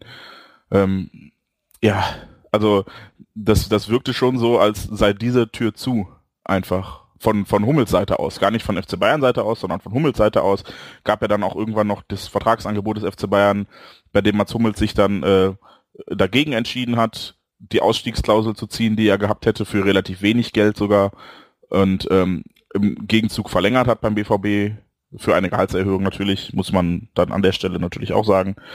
Ähm, ja, also ich, ich hätte da einfach nicht mit gerechnet und ähm, das ist, glaube ich, das, was auch diese, diese hochtrabenden Emotionen und diese krassen Reaktionen ihm gegenüber begründet, dass ihm da einfach auf die Füße fällt, was er früher selber gesagt hat. Das ist gar nicht so sehr, dass er zum FC Bayern geht. Also was, was mich betrifft, mir ist ja der FC Bayern gar nicht so wichtig. Ist mir auch gestern beim, beim Champions League Spiel, das lief nochmal aufgefallen, dass ich überhaupt, also ich habe jetzt nicht aktiv geguckt, sondern ich war irgendwie mit einem Kumpel Döner essen und da lief's halt und dann haben wir es halt da geguckt, aber ist jetzt nicht so, dass wir irgendwo hingegangen sind, um es zu gucken und es war mir auch nicht so wichtig und äh, ja, ist mir auch fast egal. Also ich finde ganz, ganz amüsant, dass sie ausgeschieden sind, aber es ist jetzt nicht so, dass ich mich geärgert hätte, wenn sie weitergekommen wären. Und entsprechend wäre mir auch, äh, ja, rein emotional des FC Bayern wegen, wäre mir das hätte ich das gar nicht so schlimm gefunden. Was ich halt schlimm finde, ist, wenn der, wenn er als Mannschaftskapitän zum direkten nationalen Konkurrenten geht und zu, zu dem Team wechselt, was man gerade eigentlich angreift und auch über die nächsten Jahre noch angreifen möchte. Denn ähm, es sind jetzt fünf Punkte und ähm, letztes Jahr waren es keine Ahnung wie viel, 100 Punkte Rückstand. Das Ziel wird sein, dass es nächstes Jahr weniger als fünf Punkte Rückstand sind und im Zweifel sogar ein Vorsprung. Und dass Hummels jetzt in diesem Moment geht, das nehme ich ihm übel, weil es halt der Konkurrenz ist. Und wenn der Konkurrent äh, Hertha BSC wäre oder Bayer Leverkusen, dann würde ich ihm das genauso übel nehmen, weil er halt als Kapitän eigentlich nicht äh, das Schiff als erster verlassen sollte, sondern als letzter. Liebe Zuhörer, es ist schon beeindruckend, wenn man Jens eigentlich, eigentlich nur die Frage stellt, wann der Punkt erreicht war, wo er gedacht hat, hm, da könnte mehr dran sein. Und er einen Salmon runterbetet, wo er fünf verschiedene Punkte anspricht mit Medien und wann er es denn jetzt wirklich geglaubt hat, das wusste er gar nicht so genau. Die Frage hat er gar nicht richtig beantwortet. Aber er hat sofort gesagt, wie er jetzt da genau zu steht, er hat auch diese Aussagen von allem reingebracht und noch eine sportliche Richtung mit reingebracht. Jetzt müssen wir das mal echt langsam mal aufdrögeln, weil sonst haben wir, ja, sonst haben wir, sonst haben wir hier ein großes Kauder, Kauder, Aber Kauderwelsch. ich ja jetzt nichts mehr zu sagen, oder? Da kann ich ja jetzt nee. machen. Tschüss Jens, Volker. ähm, also ich glaube, um nochmal auf diese Ursprungsfrage äh, zurückzukommen, so war es bei mir halt vor allem Dingen. Diese Sache, die Mats Hummels heute in einem Fan-Inter Fan-Interview, in einem Fangespräch als Drecksmitteilung genannt hat, diese Ad-Hoc-Meldung, diese Sache, die halt nur der BVB als börsennotierter Verein rausgeben muss, wenn es eben ich glaube, so ist tatsächlich die, die, die gute und, und juristische Formulierung, wenn es eine relative Wahrscheinlichkeit gibt, dass etwas passiert, was Auswirkungen auf den Aktienkurs habe. Dann ist der Verein anscheinend dazu verpflichtet, so eine Meldung rauszubringen. Und ähm, wenn es eben Anzeichen dafür gibt oder eine relative Wahrscheinlichkeit besteht, dass man zum, äh, zum FC Bayern geht, dann ist das ja durchaus etwas, was Auswirkungen auf den Aktienkurs haben kann. Und deswegen muss der BVB als börsennotiertes Unternehmen sowas rausbringen. Ähm, und wenn dann nun mal so eine Mitteilung kommt, wo, wo ja dann noch explizit steht, dass Mats Hummels um Transferfreigabe, um, um einen Wechsel im Sommer gebeten hat und er äh, nach München gehen möchte, ähm, dann ist das also spätestens das der Punkt, wo man dann echt mal hellhörig geworden ist. Ähm, oder wann war der Punkt bei dir, Volker? Jetzt bin ich gespannt, wie er diese Frage beantwortet, die Jens gerade mit einem Simon beantwortet hat.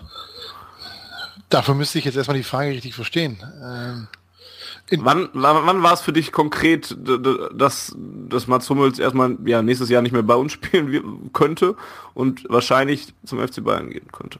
Ja, an dem Tag. Also konkret ja. ist für mich immer alles das, was offiziell vermeldet wird. Diese ganzen Geschichten, die man überall liest, schön und gut, wie sie sind, aber was man dann nicht alles wieder gelesen hat, auch in den letzten Tagen, es wäre noch gar nicht sicher, dass er geht und ich denke mir nur, wieso, er hat doch gesagt, er will zum FC Bayern, er hat zwar noch ein Jahr Vertrag, aber spätestens dann wird er gehen, also geht er ja doch irgendwann.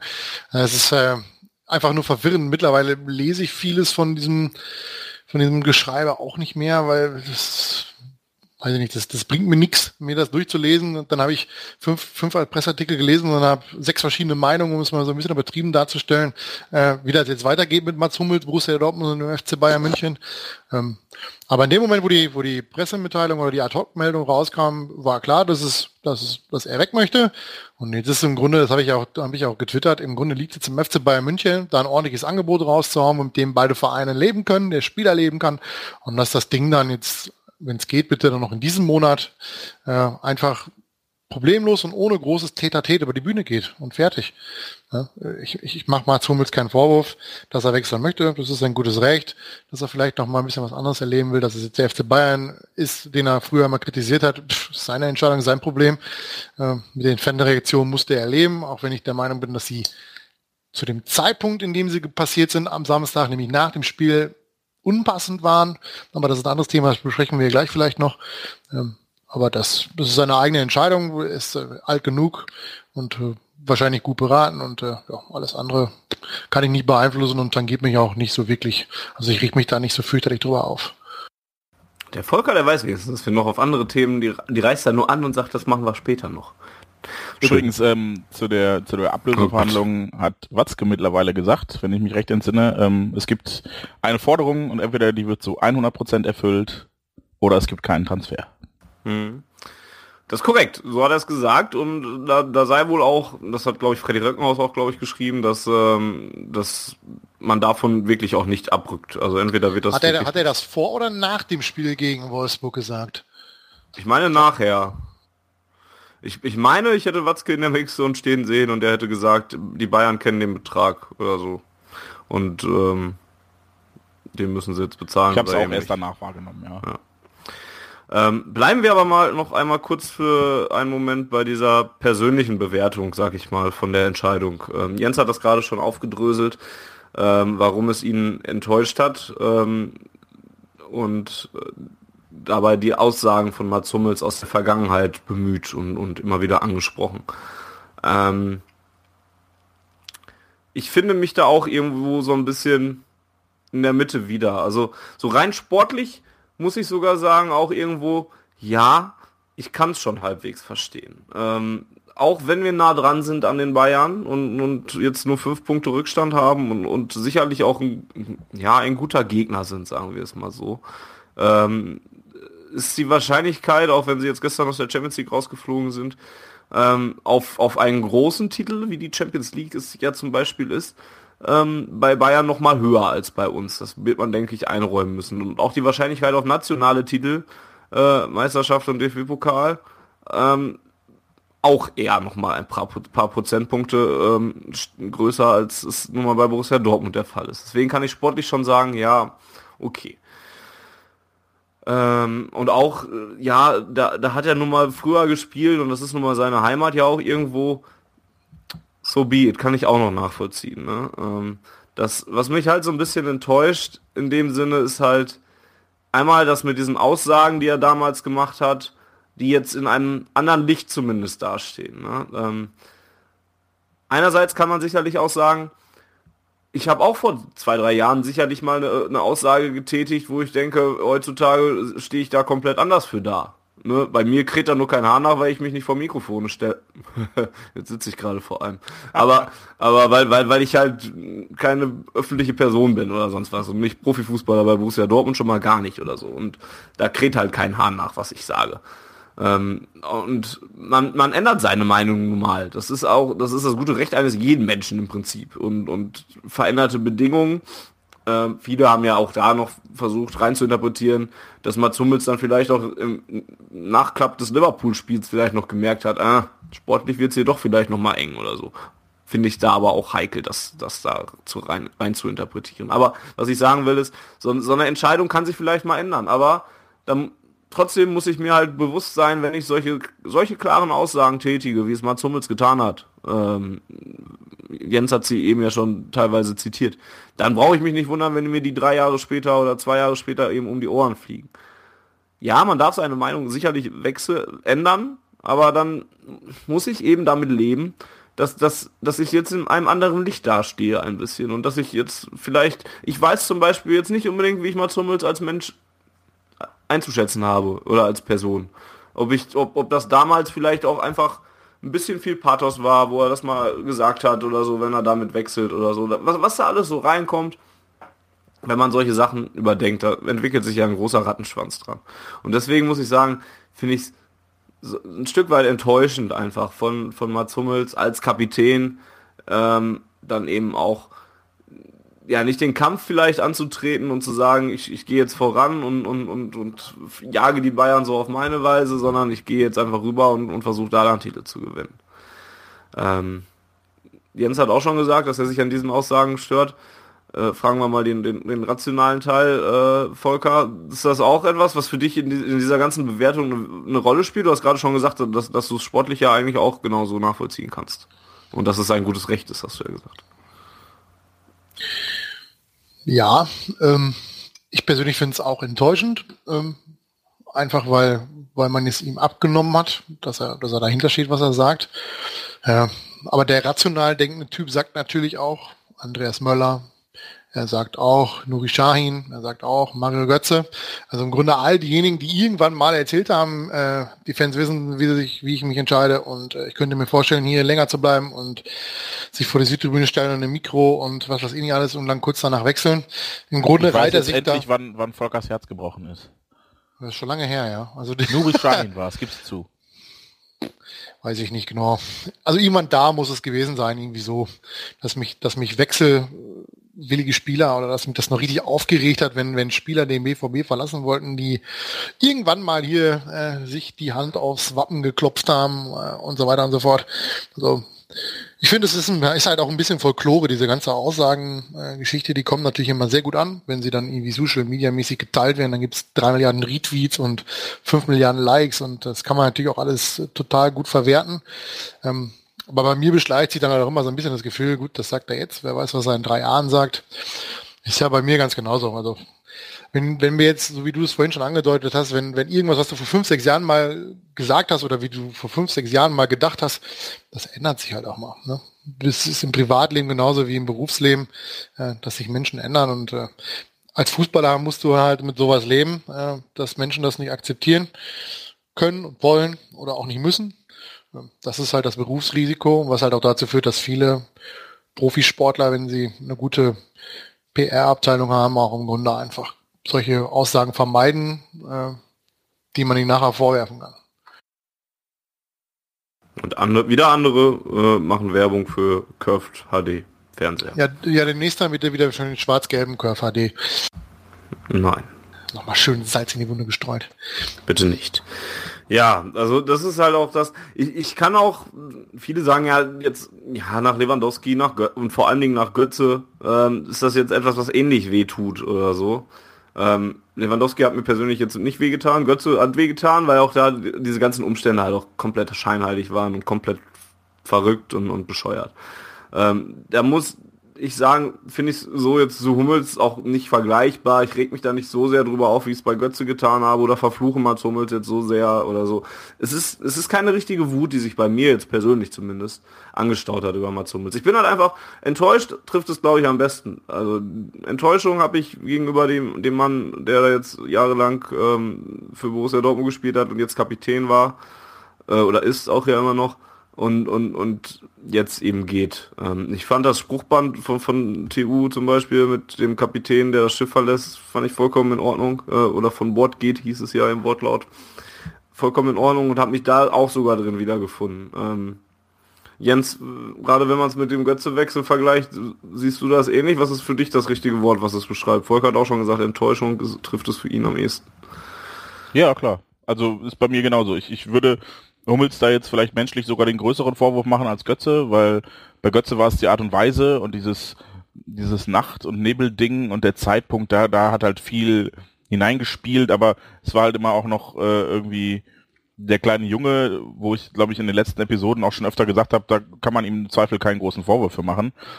Bei Hummels ist es halt jetzt so, dass ich das Gefühl habe, dass alles, was er die letzten Jahre erzählt hat, einfach totaler Schmarrn war und dieser Typ, den, den ich immer als sehr authentisch und ja, wie du sagtest, er hat Ecken, er hat Kanten, er sagt Dinge, die einem vielleicht auch mal auf die Füße fallen können.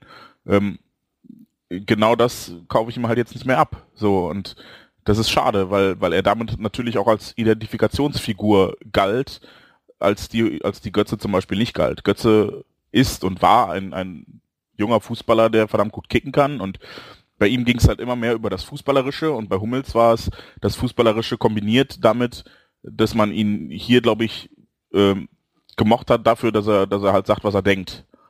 So, und ja, jetzt ist halt die Frage, wie viel man noch darauf geben kann, was er sagt. Wenn man das Gefühl hat, äh, das, was er vorher gesagt hat, scheint ihn jetzt nicht mehr zu interessieren. Also da, da trifft es enttäuschend schon, schon ganz gut und ja, ich bin dann wirklich äh, der Meinung, dass, dass wenn jemand hier nicht spielen will, ja, das habe ich auch zu Gündogan vor einem Jahr gesagt, dann soll er gehen. So, von mir aus, ne, dann dafür bin ich als, als, denke ich, als Borussia Dortmund Fan und sollten wir als Verein insgesamt vielleicht auch stolz genug sein zu sagen, okay, dann mach gut und tschüss. Ne, wenn du nicht hier sein willst, dann geh bitte. Und genau deshalb finde ich mich in diesem Spruchwand, was du ansprachst, auch sehr gut wieder. Weil, ja, wenn er zu den Bayern gehen will, dann soll er gehen. Ist ja seine Entscheidung, ist okay dann ist er halt nicht der Mensch, von dem ich, äh, der ich dachte, der er sei. Und äh, dann ist das Thema dann auch durch.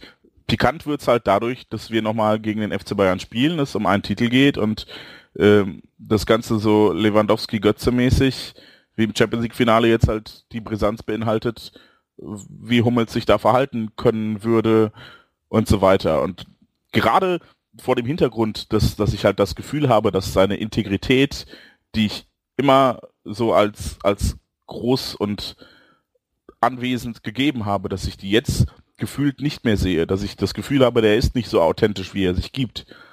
Gerade deshalb weiß ich jetzt auch nicht, was ich von ihm erwarten kann im Pokalfinale. Ich gehe jetzt nicht davon aus, dass er den Lothar Matthäus macht und freiwillig einen Elfmeter verschießt. Dafür ist er vielleicht auch zu ehrgeizig.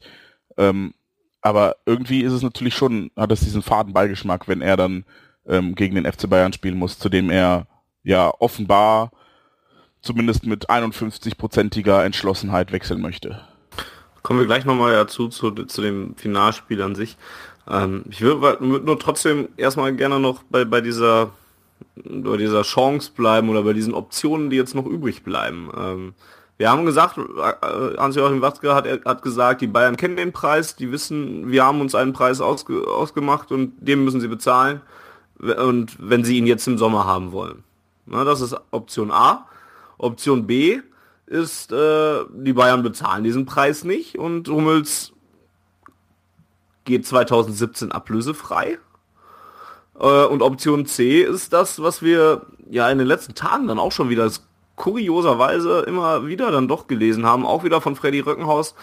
Wir, wir zitieren den so oft, weil der ja auch eigentlich recht nah dran am BVB ist und vieles, vieles aus, aus scheinbar guten Quellen hat und, und häufig richtig liegt, ähm, der, der, gute Mann von der SZ.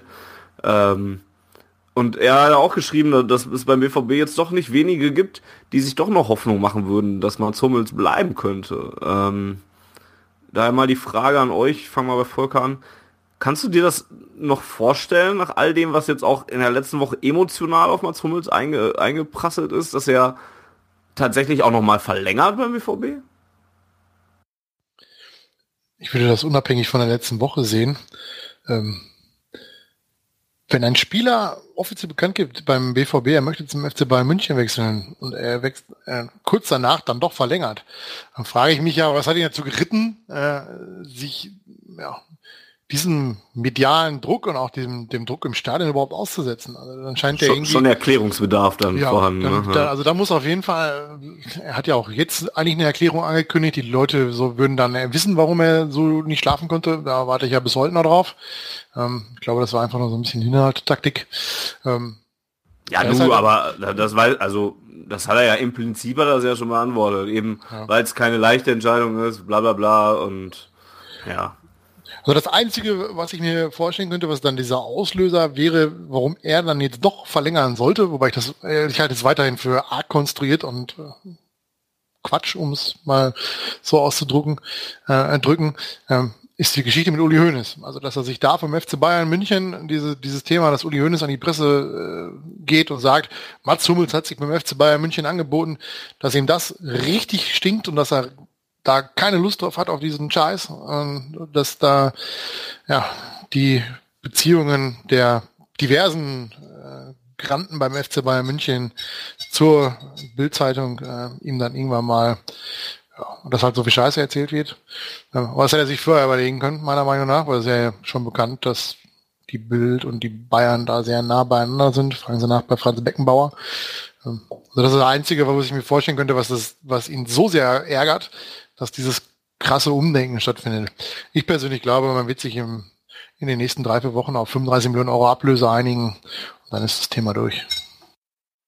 Ähm, ich kann mir, um noch eben noch abzuschließen, ähm, nach Samstag ehrlicherweise nicht vorstellen, dass Borussia das möchte, ähm, noch ein Jahr dieses, ja, in die Gefahr zu laufen, dass diese Stimmung sich ein Jahr lang so durchzieht gegen Mats Hummels.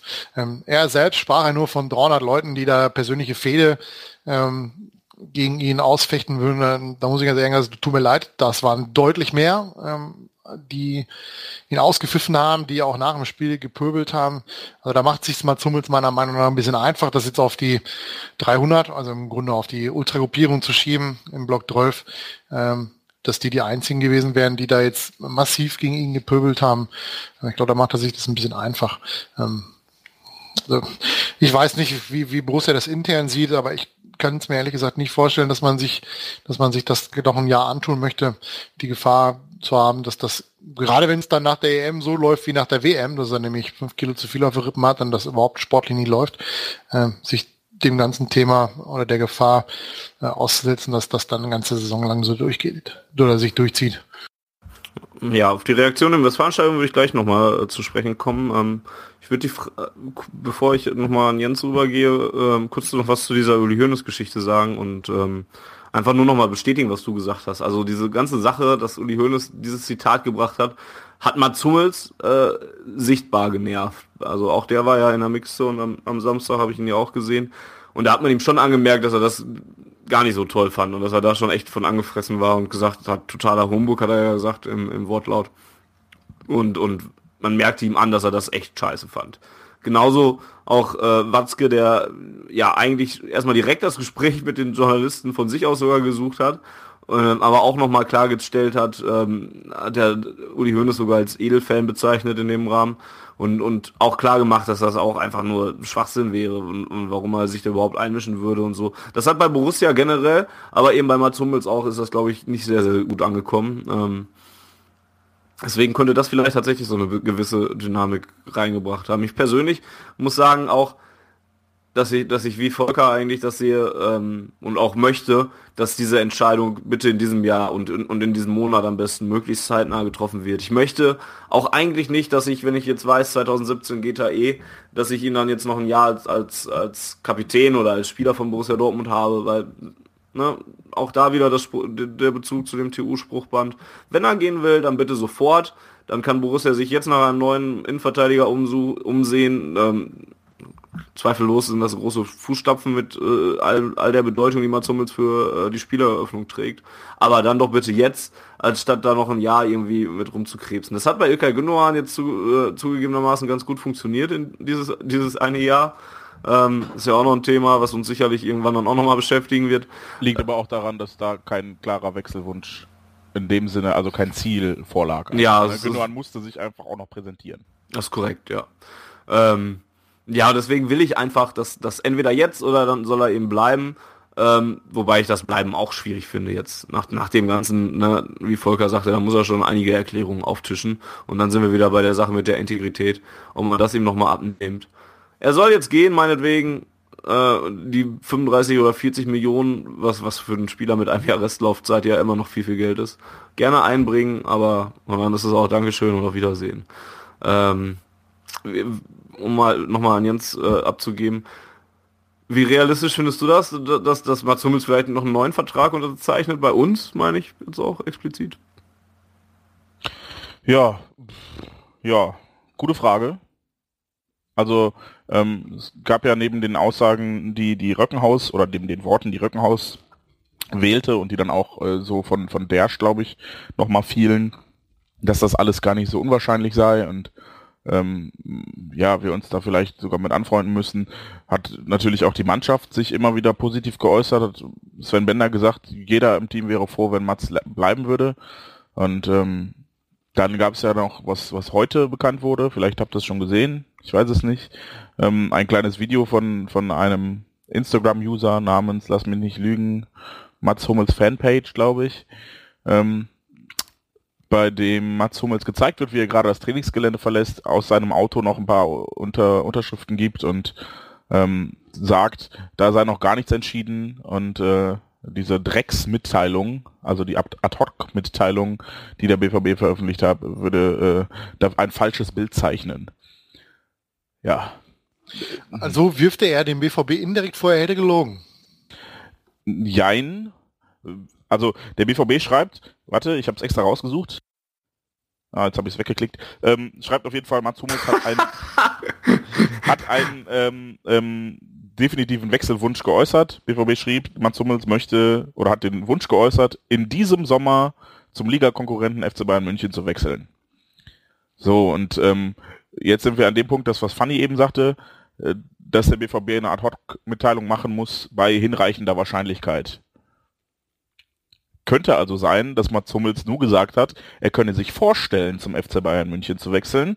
Der BVB daraufhin eine Ad-Hoc-Mitteilung veröffentlicht hat, in der steht, ähm, er habe den Wunsch geäußert und äh, so aus ja den 51 Prozent, die Mats Hummels gerade vielleicht um, umwabern, ja, denn so wie ich das jetzt diesem Instagram-Video entnehme und auch äh, den Äußerungen danach, ist die Entscheidung halt immer noch nicht so definitiv, wie sie jetzt kommuniziert wurde. Ne, Mats Hummels sagt ja auch nach dem Spiel, dass er noch nie erlebt hat, dass sich Fans so aufgeregt haben über einen Wechsel, der noch gar nicht feststeht und so weiter.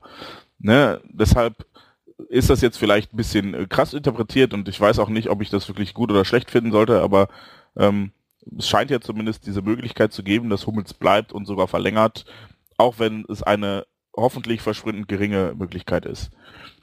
Das Problem an der gesamten Geschichte, und ähm, da fängt es ja von vorne wieder an, ist die Kommunikation. Ja, ich glaube, ähm, wenn Hummels nicht so, so viel deuterisch äh, von schlaflosen Nächten gesprochen hätte und er sagte dann ja auch schon, ich, ich werde, wenn ich wechsle, diesen Wechsel erklären müssen. Und diese Erklärung ist ja bis heute nicht erfolgt. Ja, es gibt ja noch keinen Wechsel, kann er argumentieren. Ja, natürlich. Aber da, das ist halt das Problem. So, ne? Und ähm, er hat ja dann bis auch bis bis zur Mixzone jetzt äh, die Klappe gehalten und äh, hat nichts dazu gesagt. Und das ist halt das Problem. Ich glaube, es wäre wäre deutlich besser rübergekommen, wenn jetzt nicht eine Ad-Hoc-Mitteilung die Quelle gewesen wäre, sondern er gesagt hätte, hört zu Leute, ne, danke für alles, aber ich würde gerne mich verändern, bla bla bla, meine Frau, meine Familie, meine Freunde, ist mir scheißegal, sportliche Gründe, was er auch immer erzählt, aber es gibt halt keine Erklärung von ihm. Und ich glaube, daran hängt alles, egal wie es jetzt weitergeht. Ich glaube, daran hängt dieses Klima um ihn herum einfach, davon hängt das ab. Ja, selbst wenn, wenn er bleiben sollen würde, dann müsste man das entsprechend kommunizieren. Und das ist ähm, eine, eine wirklich schwierige Aufgabe. Ich glaube, äh, Mark Quambusch hat das auf seiner privaten, aber öffentlich sichtbaren Facebook-Seite so geschrieben, ähm, was jetzt mittlerweile auch mehrere Medien äh, aufgegriffen und voneinander abgeschrieben haben, sei es Eurosport oder die Neuro-Nachrichten oder wie auch immer. Es ist eine Tragödie im klassischen Sinne, es gibt kein gutes Ende mehr. Und ich glaube, das Problem haben wir wirklich gerade. Also ähm, egal, wie es, wie die Entscheidung letzten Endes ausfällt. Und selbst sollte man zumindest verlängern, was ich ja für unwahrscheinlich, aber nicht ausgeschlossen halte, wirst du es richtig kommunizieren müssen. Wenn er wechselt wird, der es richtig kommunizieren müssen. Ansonsten passiert sowas wie am letzten Spieltag. Was wäre denn dein Wunsch, Jens? Entschuldigung. Ja, ich bin hin und her gerissen, so ein bisschen, weil ich meine, sportlich ist es halt immer noch ein verdammt guter, guter Typ. Ja, also da, wenn er, wenn er in Form ist und in den letzten Monaten ist er ja in Form, spätestens seit unserem Podcast, ähm, mit dem damals so amüsanten Titel Nicht Mats Hummels raus, als wir mehrere Abspielfehler von ihm kritisiert haben, die teilweise sogar zu direkten Gegentoren führten. Ähm, Und seitdem läuft's ja eigentlich. Und in der aktuellen Form ist er wirklich schwer zu ersetzen. Das muss man einfach mal so sehen. Ähm, außerdem hat er, und auch, auch wenn mir schwerfällt, das zu sagen, weil ich halt immer noch sehr enttäuscht bin, ähm, hier sehr viele gute Jahre verbracht und auch diesen gesamten Weg des BVB von Platz 13 zu Platz 1 und ins Champions League Finale mitgemacht und mitgestaltet. Und ähm, ich glaube, ich, ich sehe das sportlich, wirklich nur sportlich, so wie, wie Sven Bender und denke, wir wären alle froh, wenn Mats Hummels bleibt als Innenverteidiger. Äh, aber ja, menschlich, ob, ob ich den dann noch als Kapitän sehen will, selbst wenn er bleibt, selbst wenn er, wenn er großartig kommuniziert, warum er doch geblieben ist und keine Ahnung was, wenn ihm dann die Herzen wieder zufliegen, würde ich dann, hätte ich immer noch Vorbehalte, weil dieses authentische Image oder die Authentizität, die er ja quasi hatte, die ist halt weg. In meinen Augen. Also für mich, ich werde jetzt halt nicht mehr denken, boah, Mats Hummels ist derjenige, der sagt, was er denkt, mit Ecken und Kanten, sondern ich werde halt denken, ja gut, ja, mal gucken, was er heute sagt. Vielleicht sagt er morgen schon wieder was anderes. Deshalb, ähm, ja, ich bin hin und her gerissen. Einerseits denke ich mir halt, wenn er gehen will, soll er gehen. Andererseits denke ich, es wäre halt sportlich schon ein Verlust. Hm. Volker, du hast gerade fast geweint, als, als ich dich so rüde abgegriffen habe. Was wolltest du sagen? Hat er wieder vergessen. Ja, nee, ich versuche, ich überlege, wie ich es formulieren soll, weil Jens hat jetzt eigentlich angesprochen, dass es ein Kommunikationsdesaster ist. Das muss man ja einfach mal so sagen. Wenn, wenn sich jetzt wirklich herausstellt, dass die Aussage von Hummels gegenüber dem BVB nicht so eindeutig war, wie es jetzt in der Ad-Hoc-Mitteilung äh, mitgeteilt wird, ähm, muss man sich natürlich überlegen, ähm, hat Hummels das bewusst jetzt nicht so klar definiert oder ähm, äh, ja, wo da der Hase begraben liegt in der, in der Kommunikation. Ähm, Mats Hummels ist natürlich ein sehr eloquenter Mensch ähm, und jemand, der äh, den, den, den, den sportjournalistischen Background hat durch seine Mutter, wenn ich das richtig im Kopf habe. Er ist ja irgendwie Sportjournalistin oder so eine Geschichten. Ähm, ja, ich, ich bin mir da noch nicht so ganz schlüssig, wem von beiden Parteien oder drei Parteien ich da jetzt im Fall der Fälle äh, ja, den schwarzen Peter äh, würde zuschieben wollen. Vielleicht auch einfach allen dreien, weil sie einfach äh, vielleicht die Situation und das, die Reaktion, die erfolgt, medial wie, wie äh, auch im, im Stadion, ähm, fahrlässigsterweise falsch eingeschätzt haben. Also ähm, eigentlich hätte jeder darauf kommen können, dass wenn Mats Hummels so drei, vier Spieltage vorm Ende äh, als als ja dritter Spieler der, der erfolgreichen goldenen Generation bei uns äh, zwischen 2011 und 2013 äh, sagt, auch er geht zum FC Bayern München, ähm, dass das nicht nur mit so einem leichten, ja, dann macht das halt, äh, bei allen äh, ankommt. Ähm, und auf die, auf die Reaktion für den Fall, dass er tatsächlich verlängert, ähm, glaube ich einfach, dass man das so pauschal nicht sagen kann, wie reagiert wird, weil es unfassbar viele verschiedene äh, Gedankengänge und Klientel auch bei uns im Stadion gibt. Ja, es gibt ja, ähm, ja, die, ich nenne sie mal so, die, die Teenie-Fangirl-Generation, die eine eigene Page auf Instagram aufmacht und ha, 15 Millionen Herzen rausschickt und ihn total Töfte findet und ach, die Bunte liest, um zu wissen, was mit Katie läuft und was weiß ich nicht alles. Dann gibt's natürlich die, die hart eingefleischten, hartgesottenen äh, im Blog 12, die das überhaupt nicht nachvollziehen können und äh, ihm das auch wahrscheinlich nicht mehr verzeihen können, völlig egal was passiert, not my captain und so weiter. Und die Generation wie mich oder die, die Leute wie mich, die das eher so ein bisschen sportlich sehen und die Emotionalität aus der ganzen Geschichte nicht so für, für bare Münze nehmen, die halt das sehen, dass es sportlich für den BVB ja, der beste Fall wäre, wenn er bleiben würde, wenn er verlängern würde. Einfach weil er, weil er schwer zu ersetzen sein wird. Auch nicht nur sportlich, sondern auch so von seiner ganzen Einstellung her finde ich einfach dieses, dieses Fordern von Titeln oder dieses ähm, ja immer vorangehen, finde ich halt, das tut dem Verein halt richtig gut, dass da jemand einer ist, der klar definiert und klar sagt, was er sportlich mit dem Verein erreichen will und äh, boah, das, das fehlt halt oder, oder das wird schwer zu ersetzen sein oder da jemanden zu finden, der das auch so klar anspricht und vielleicht auch gegenüber dem den handelnden Person, Trainer, Manager und sagt, pass auf, äh, damit wir hier sportlich erfolgreich sind, müsst ihr mir ein bisschen was bieten und auch dem Verein, ihr müsst die Qualität auf der Bank erhöhen, den Kader verbreitern äh, und so weiter und so fort. Äh, was er damals mal kurz vor der vor dem Abgang von Jürgen Klopp gesagt hat, äh, dass Borussia eben so ein bisschen die Perspektiven aufweisen muss. Ähm, da sehe ich mich eigentlich wieder. Ja. Aber wie gesagt, menschlich wird's halt nicht so einfach. Wechselst du sonst auch den Verein? Nee, aber ich, ich finde halt auch, dass, dass der Verein oder gerade auch äh, die sportliche Perspektive einfach da sein muss, finde ich. Also ich halt, nicht aus meiner Sicht, aber ich kann nachvollziehen, dass ein Spieler sowas fordert. So muss ich es formulieren. Dass halt jemand sagt, okay, ich möchte sehen, wie die sportliche Perspektive, die sportliche Herangehensweise in den nächsten zwei, drei Jahren ist. Wenn ich hier einen neuen Vertrag über zwei, drei Jahre unterschreibe, dann ist es meiner Meinung nach das gute Recht, dass ein Spieler sowas einfordert, gerade wenn er die Qualität eines Mats Hummels, Henrik Mkhitaryan oder äh, Marco Reus hat, dass er eben halt wissen will, okay, Verein, was plant ihr in den nächsten zwei, drei Jahren? Wie, wie ist die sportliche Ausrichtung? Ähm, dass wir finanziell mit dem FC Bayern München nicht mithalten können, das wird auch einmal Hummels äh, gewiss sein oder, oder klar sein.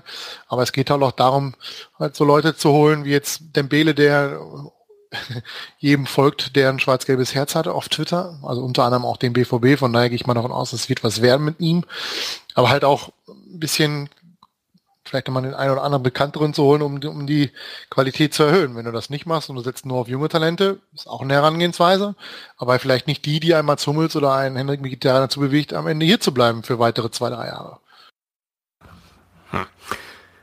Ja, auch schon wieder mehrere Punkte angesprochen. Ähm, ich würde gerne noch mal. Ja, das Thema ist halt nicht so einfach, ne? Nee, natürlich ist halt nicht. Sehr, sehr schwierig, das mit mit einem einem prägnanten Punkt zu zu beantworten. Es spielen halt viele Faktoren da rein, die die zu diesen ja zu dem ganzen Thema Mats Hummels und zu den Reaktionen auch im Stadion und virtuell dazu geführt haben. Mhm. Selbstverständlich. Bleiben wir mal bei den Reaktionen, denn das ist noch ein Punkt, den ich auf jeden Fall noch ansprechen würde. Ähm, denn das war ja nun mal echt am Samstag etwas, was, was, was schon was Besonderes war. Ne? Mats Hummels hat selber gesagt, der erste Spieler, der immer noch ein schwarz-gelbes Trikot anhat, ausgepfiffen wird, obwohl noch nichts feststeht und so weiter. Da wurde ja, ja, aber schon länger her. Ja, ja. Ähm, da wurde der eigene Kapitän jetzt jedenfalls im Westfalenstadion ausgepfiffen. Und ähm, da kann man verschiedene Meinungen zu haben. Ähm, ich weiß für mich, also meine Meinung ist gefällt, die habe ich im Spielbericht geschrieben, die kann ich eben auch nochmal kurz wiedergeben. Ich finde, grundsätzlich fand ich die Pfiffe okay. Also ich, ich weiß, wenn ich auf der Südtribüne gestanden hätte an diesem Tag, hätte ich nicht gepfiffen. Ähm, ich hätte aber auch... Nicht kannst. Ja, ich, in, in solchen Situationen rette ich mich dann und mache laut Buh! oder irgendwie sowas in die Richtung. Ähm, ich, ich hätte halt weder, weder ähm, meine Abneigung noch meine Zuneigung demonstriert. Also auch das mit dem Klatschen, was, was dann dagegen gestellt wurde oder was, was sich ja entwickelt hat im Laufe des Spiels, hätte ich, hätte ich mich bei beiden nicht wieder gesehen. Ich hätte das zur Kenntnis genommen. Ich verstehe aber die Pfiffe vollkommen, weil, weil ich eben selber auch enttäuscht bin und verstehen kann, dass es manche Leute gibt, die dann nun mal etwas mehr als enttäuscht vielleicht noch sind und dann eben ihren Wut dann auch rauslassen. Und wenn das dann eben so ist, dass, dass der Kapitän bei jedem Ballkontakt ausgepfiffen wird, dann ist das eben so. Dann muss er damit leben. Wie gesagt, alle Kommentare, die auf ihn zurückfallen, hätte er dann damals irgendwie mit einplanen müssen oder so. Oder sie dann eben nicht, nicht ähm, machen dürfen oder sowas. Das ist, so ist es dann halt im, im Geschäft.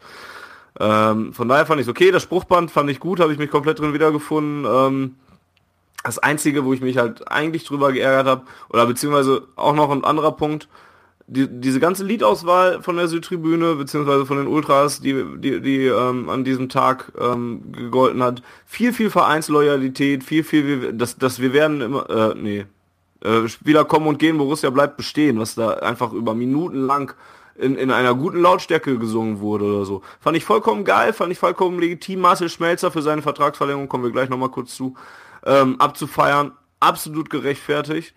Das Einzige, wo ich mich drüber geärgert habe am letzten Samstag, waren dann eben diese Schmäh Schmähgesänge, wobei ich das Wort schon wieder klasse finde. Ähm, die, die, Gesänge gegen Mats Hummels, die Hurensohn-Gesänge, da habe ich gedacht, okay, das muss jetzt nicht sein. Vor allen Dingen nicht zum Zeitpunkt, wo eine Mannschaft komplett vor der Südtribüne steht, die gerade Wolfsburg weggefegt hat äh, mit 5 zu 1, die trotz dieser besonderen Stimmung ja durchaus auch ein richtig gutes Spiel hingelegt hat. Ähm, Wolfsburg natürlich auch schlecht gewesen, keine Frage, äh, spielt aber auch keine große Rolle. Ähm, und eigentlich es verdient hatte dafür, für diese Leistung, die sie gebracht habe, gefeiert zu werden. Und weil da jetzt einer davor stand, der jetzt Wechselgedanken hat und sich auch vielleicht nicht so korrekt verhalten mag, äh, verhalten haben mag, ähm, das der Mannschaft zu verwehren und stattdessen Hummels ist ein Hurensohn zu singen, fand ich schwierig. Ähm, das ist das Einzige, was mich geärgert hat an den Reaktionen. Ansonsten fand ich die vollkommen angemessen und nachvollziehbar. Ähm, worüber ich mich am meisten geärgert habe, oder nein, nicht am meisten, worüber ich mich auf der Gegenseite aber auch geärgert habe, ist das, was Volker eben schon gesagt hat, die, die Gegendarstellung. Äh, wenn Mats Hummels davon spricht, Entschuldigung, dass das nur 300 Leute gewesen seien und die eh schon immer ein Problem mit ihm gehabt haben, dann muss ich hinterfragen, ob er, ob, ob, ob er, ähm, äh, ja, mal vielleicht zum Ohrenarzt gehen sollte, denn das waren mehr als 300 Leute, mein lieber Mann. Und auch Aki Watzke, der von 5% gesprochen hat, was 4000 Leute wären, was schon mal deutlich mehr wäre, aber auch noch zu wenig war. Das waren schon mehr Leute, die da gepfiffen haben.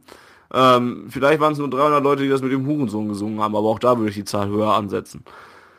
Das fand ich dann auch auf der anderen Seite wieder schwierig, es dann so klein zu halten, denn so klein war es nicht. Und dann weiß ich nicht, ob es dann nur nach außen so gesagt wurde, ob sie, oder ob sie wirklich daran glauben. Hm, schwierig.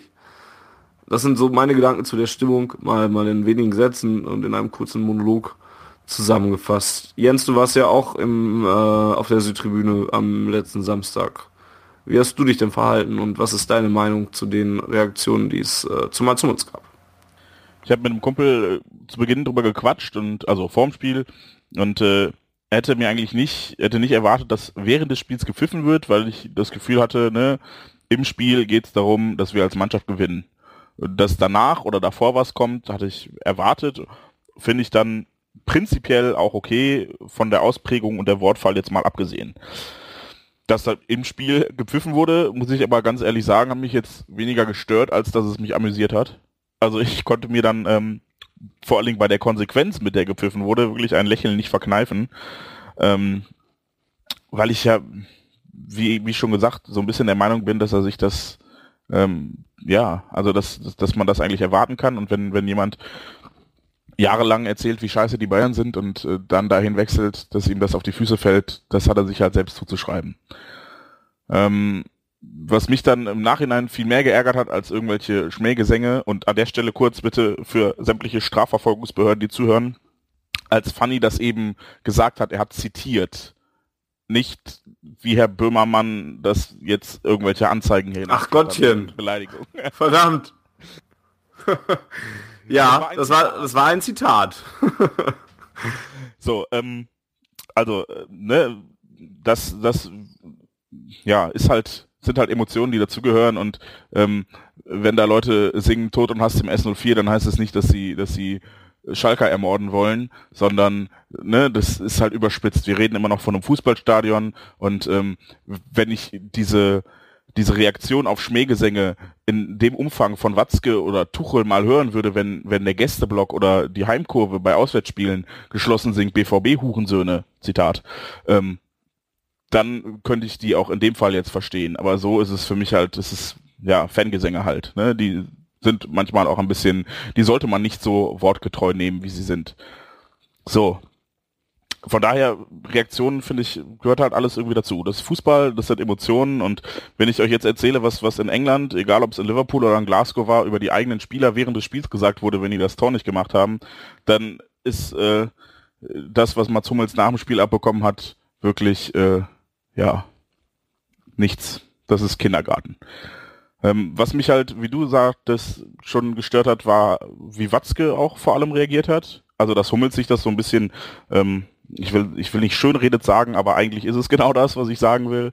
Ähm, das ist ja sein gutes Recht. Er soll seine Perspektive und er soll ja das darstellen, wie er möchte. Aber was mich stört, ist, dass Watzke nicht nur im Fall Hummels, auch schon im Fall Götze sich immer sehr schützend vor die Spieler stellt, obwohl er halt Geschäftsführer dieses Vereins ist. Ja, also er ist nicht Geschäftsführer des Fanclubs Nationalmannschaft und ähm, ich würde mir halt von dem Geschäftsführer meines Vereins ein bisschen mehr Rückendeckung in dem Sinne wünschen, als dass er sich diesen verschiedenen Meinungen, auch wenn es natürlich verschiedene sind, ähm, und die vielleicht auch kontrovers sind und vielleicht auch überzogen geäußert wurden, dass er sich denen annehmen würde und sich nicht darum kümmern würde, dass äh, derjenige besonders gut dasteht, der gerade gesagt hat, er will woanders sein.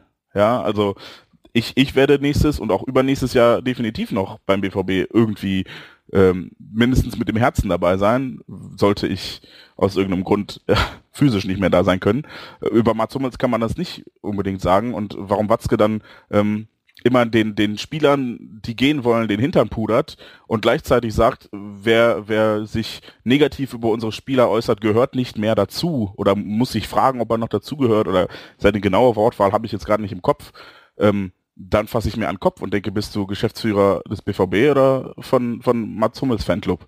Ja, also da würde ich mir halt manchmal wünschen, dass da so ein bisschen mehr ähm, ja auch die Sicht der Fans verstanden würde oder wie auch immer. Denn letzten Endes verdienen die alle sehr gutes Geld deshalb, weil wir denen bei der Arbeit zu gucken.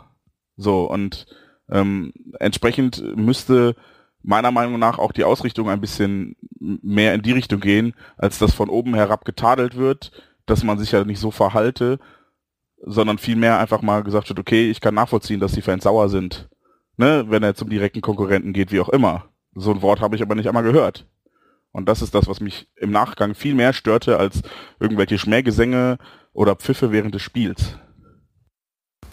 Volker?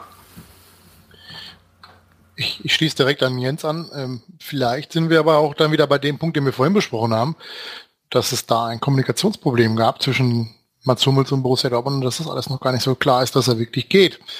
Dann puderst du dem natürlich in den Arsch.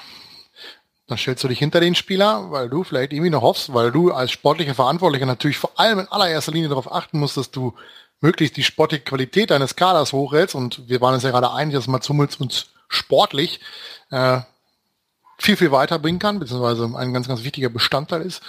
Ähm, vielleicht hat das neben der Emotionalität in dem Moment äh, dazu geführt, dass er sich zwar zu dieser Aussage hinreißen lassen, dass eben halt die Leute nicht zum BVB gehören, die da so gegen ihn protestiert haben. Ähm, ganz grundsätzlich zu der Aktion, ich habe es ja auch äh, schon medial oder medial, äh, Social Media mäßig mitgeteilt, ähm, ich fand es völlig über, ähm, bin ich auch heute noch der Meinung, was den Zeitpunkt betrifft. Also ich kann jeden verstehen, dass er so reagiert. Das haben wir bei Götze gesehen, das haben wir gesehen, als Castro in Leverkusen war, das haben wir gesehen, als, als Möller eben noch für uns bei den Blauen gespielt hat. Umgekehrt, dass da halt die Leute da ja, kein Blatt vor den Mund nehmen. Es gehört für mich zum Fußball dazu. Ich könnte zwar darauf verzichten, auf diese richtig ja, aggressiven Ausschreitungen oder, oder Aussagen gegenüber anderen Spielern muss ich jetzt nicht haben, aber ich würde ja lügen, wenn ich als Fan die nicht mitgesungen habe. Ja, damals ging Dietmar Hopp seine Mutter und so weiter.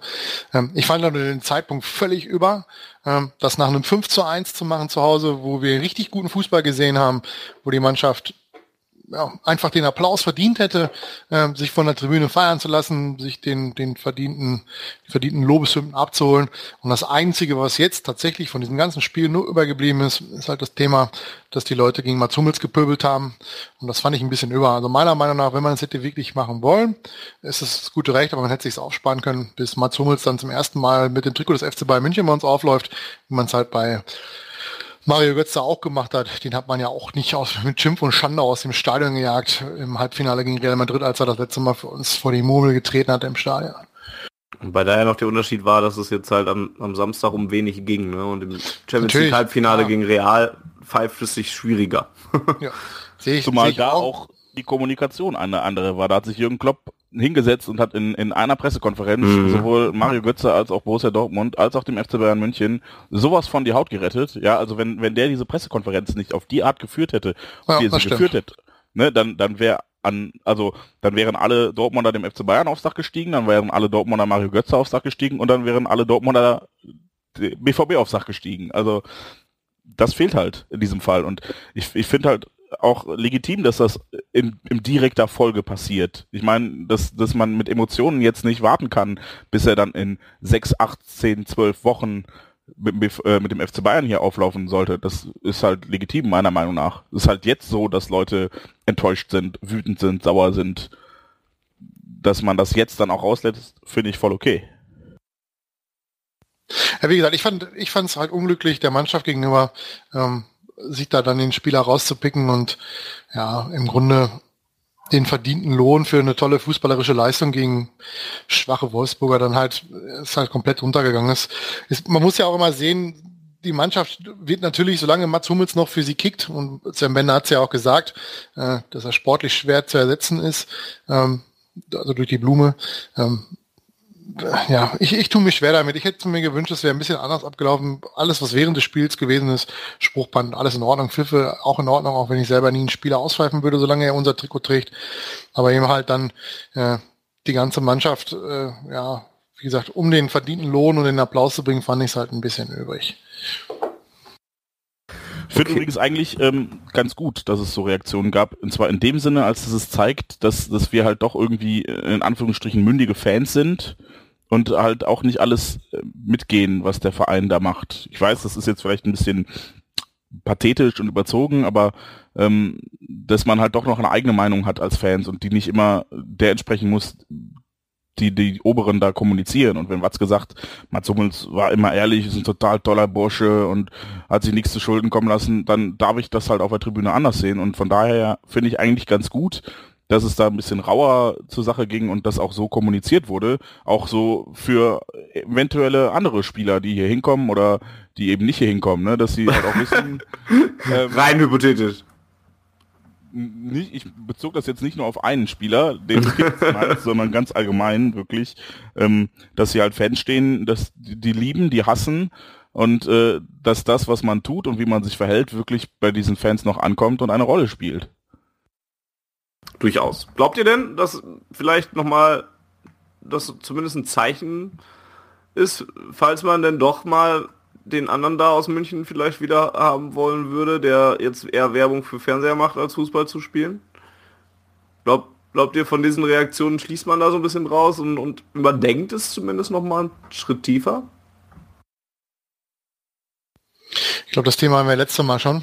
Ähm ja, aber da gab es noch keine Pfiffe für einen Spieler von Dortmund. Ja, gut, ich, ich würde das unabhängig von Hummels sehen. Also dass, dass Mario Götze hier, das haben wir ja damals schon besprochen, nicht der rote Teppich ausgerollt wird und dass er hier ein ganz, ganz schwieriges Standing haben wird für den Fall, dass er kommt.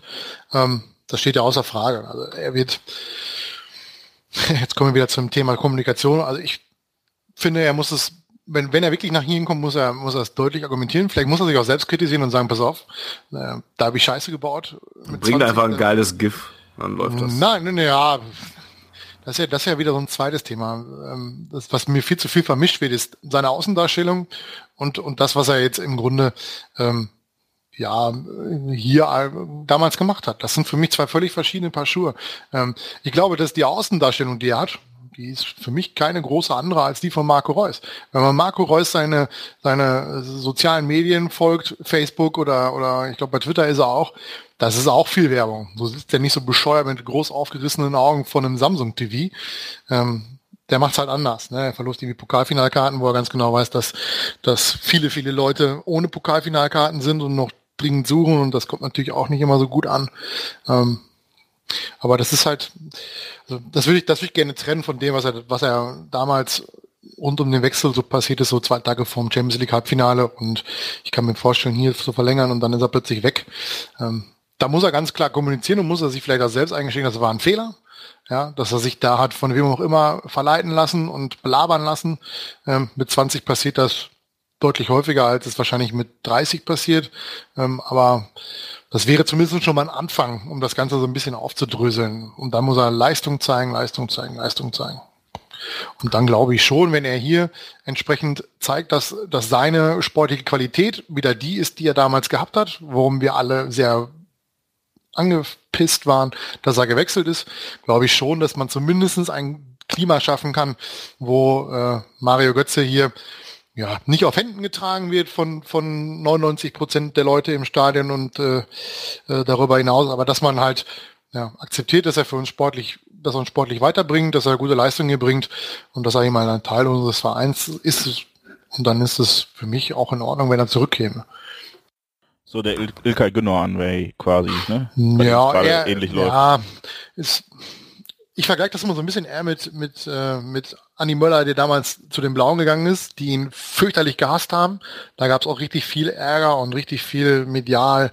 Äh, wie kann nur und ich kündige meine Dauerkarte und Schalke ist scheiße, was wir ja immer schon gewusst haben, aber da haben auch die Schalke, die Blauen ist endlich mal gewusst. Ähm, der hat dann halt seine sportliche Leistung gebracht und äh, hat die, äh, ja, oben mitspielen lassen, hat sie zweimal zum DFB-Pokalsieg geführt, wenn ich es richtig im Kopf habe. Und äh, auch ein wichtiges Derby-Tor aus ihrer Sicht geschossen. Ähm, das war dann so eine Zweckgemeinschaft, ja. Und damit kann ich halt auch leben. Ich muss nicht, es müssen nicht elf Leute auf dem Rasen stehen oder 22 Leute im Kader sein. Ähm, die ich absolut vergöttere. Ja, also das, das ist nicht so, das wird auch nie so sein. Und äh, das ist ja auch immer eine äh, ne, ne, ne Kehrseite der Medaille, nämlich in dem Moment, wo der Spieler hier seine Leistung nicht bringt, ja, dann sind wir immer dran und sagen, ja, der muss weg, im Sommer muss der verkauft werden, der Ramos, der trifft keine Hütte, der muss weg.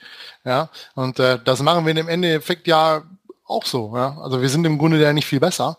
Ähm, sobald ein Spieler nicht das bringt, was wir uns von mir hoffen, dann würden sind, wollen wir gerne loswerden. Und äh, wie gesagt, das ist dann für mich äh, die Kehrseite der Medaille. Lassen wir Mats Hummels, Mats Hummels sein und Mario Götze, lassen wir Mario Götze sein. Äh, doch Hummels raus, Fragezeichen, man weiß es nicht. Ähm, Marcel Schmelzer hat vor Mats Hummels seinen Vertrag verlängert noch. Ähm, ja, was sollen wir großartig darüber sagen? Wir können ihn, wir können die Gelegenheit nutzen, um ihn, um ihn zu feiern noch dafür. Ähm, nicht ohne festzuhalten, dass bei Marcel Schmelzer natürlich auch die anderen Angebote von großen Vereinen wahrscheinlich ein bisschen geringer sind, als es bei Mats Hummels der Fall sein könnte. Trotzdem äh, eine Vertragsverlängerung, über die man sich freut, oder Jens? Ja klar. Also ich habe ja schon schon öfter hier auch ähm, Plädoyer für Marcel Schmelzer gehalten, weil ich mich an, an Spiele erinnere, wo er dann die, derjenige war, der irgendwie hinten noch mit mit äh, großen Bewegungen darauf aufmerksam machte, dass hier noch was geht und die Mannschaft nach vorne trieb. Auch wenn er halt Malaga. ja zum Beispiel genau. Ähm, auch wenn er dabei jetzt nicht der große Lautsprecher vor den Medien ist, sondern wirklich äh, da eher stillschweigend und eher schüchtern rüberkommt. Ich glaube, in der Mannschaft äh, genießt er das Ansehen, ebenso wie Sven Bender, der ja auch verlängert hat vor geraumer Zeit. Ähm, sind das, glaube ich, wichtigere Faktoren. Und ähm, da freue ich mich einfach sehr drüber. Auch, auch weil er Schmelzer jetzt äh, eine großartige Leistungssteigerung in dieser Saison hingelegt hat und bei Ultimate Team mit 85 Punkten bewertet wurde. Entschuldige. Das ist die wichtigste Information am heutigen Abend auf jeden Fall. Äh, ja, Volker, ähm, willst du auch noch deine Lobeshymne für Marcel Schmelzer loswerden? Ja, man muss ihn vor allem mal für sein Hashtag bei seinen Tweets äh, loben, nämlich ein sogenanntes Schmelfi. Finde ich absolut großartig, diese, diesen Hashtag. Ähm, ansonsten ist er halt, ja, wenn man überlegt, dass wir in den letzten, keine Ahnung, 20 Jahren, also in den letzten zwei Spielergenerationen nur zwei Stammlinksverteidiger hatten, wo andere Vereine jedes Jahr einen neuen kaufen, weil sie mit dem, den sie haben, gerade nicht zufrieden sind. Äh, Finde ich schon ziemlich cool. Und äh, ja, Schmelzer ist so ein bisschen, glaube ich, der, der äh, geheime Kapitän der Mannschaft, wie, wie Jens schon gesagt hat, einer, der vorangeht, der auch immer mal wieder äh, die Mannschaft nach vorne peitscht, ohne dass er da jetzt die großen Worte und medial damit groß gefeiert wird. Ähm, Finde ich schon ganz cool. Und gerade weil Linksverteidiger, um es noch auszuführen, so rar gesät sind von guter Qualität, ist es natürlich sehr, sehr gut, dass wir ihn halten konnten.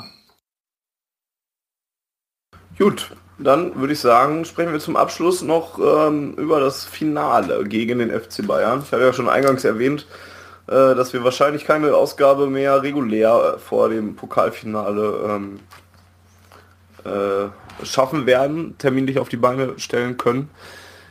Es geht mal wieder gegen den FC Bayern äh, in Berlin. Ähm, und der BVB steht mal wieder in einem Finale. Seit 2013 kennen wir das ja mittlerweile. Äh, wir haben, beziehungsweise ja auch schon seit 2012, da war es noch erfolgreich. Ähm, was spricht denn für den BVB, dass es in diesem Jahr 2016 tatsächlich mal wieder ein Pokal zu feiern gibt, Jens? Was dagegen oder was dafür spricht? Was dafür spricht, erstmal. Naja, wir spielen eine exorbitant gute Bundesliga-Saison und äh, haben prinzipiell eine sehr starke Mannschaft, auch wenn manche Spieler mittlerweile außen vor zu sein scheinen, bei denen man das nicht so gedacht hätte, nachdem sie ihren Wechselwunsch kundgetan haben. Und äh, andere Spieler, die ihren Wechselwunsch kundgetan haben, zum direkten Konkurrenten wechseln könnten.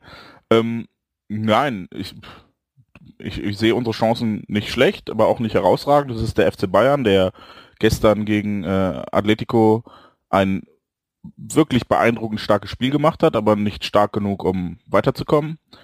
Und ähm, wir hingegen spielen auch eine beeindruckend starke Saison. Deshalb ja, se- sehe ich das vielleicht nicht zu 100% auf Augenhöhe, aber schon ein, ein sehr enges Duell und da wird man sehen, wer sich da besser motivieren kann, wer die PS besser auf den Rasen bringt und ich glaube, wir haben da gute Chancen auf ein Unentschieden, was uns natürlich nichts bringen würde.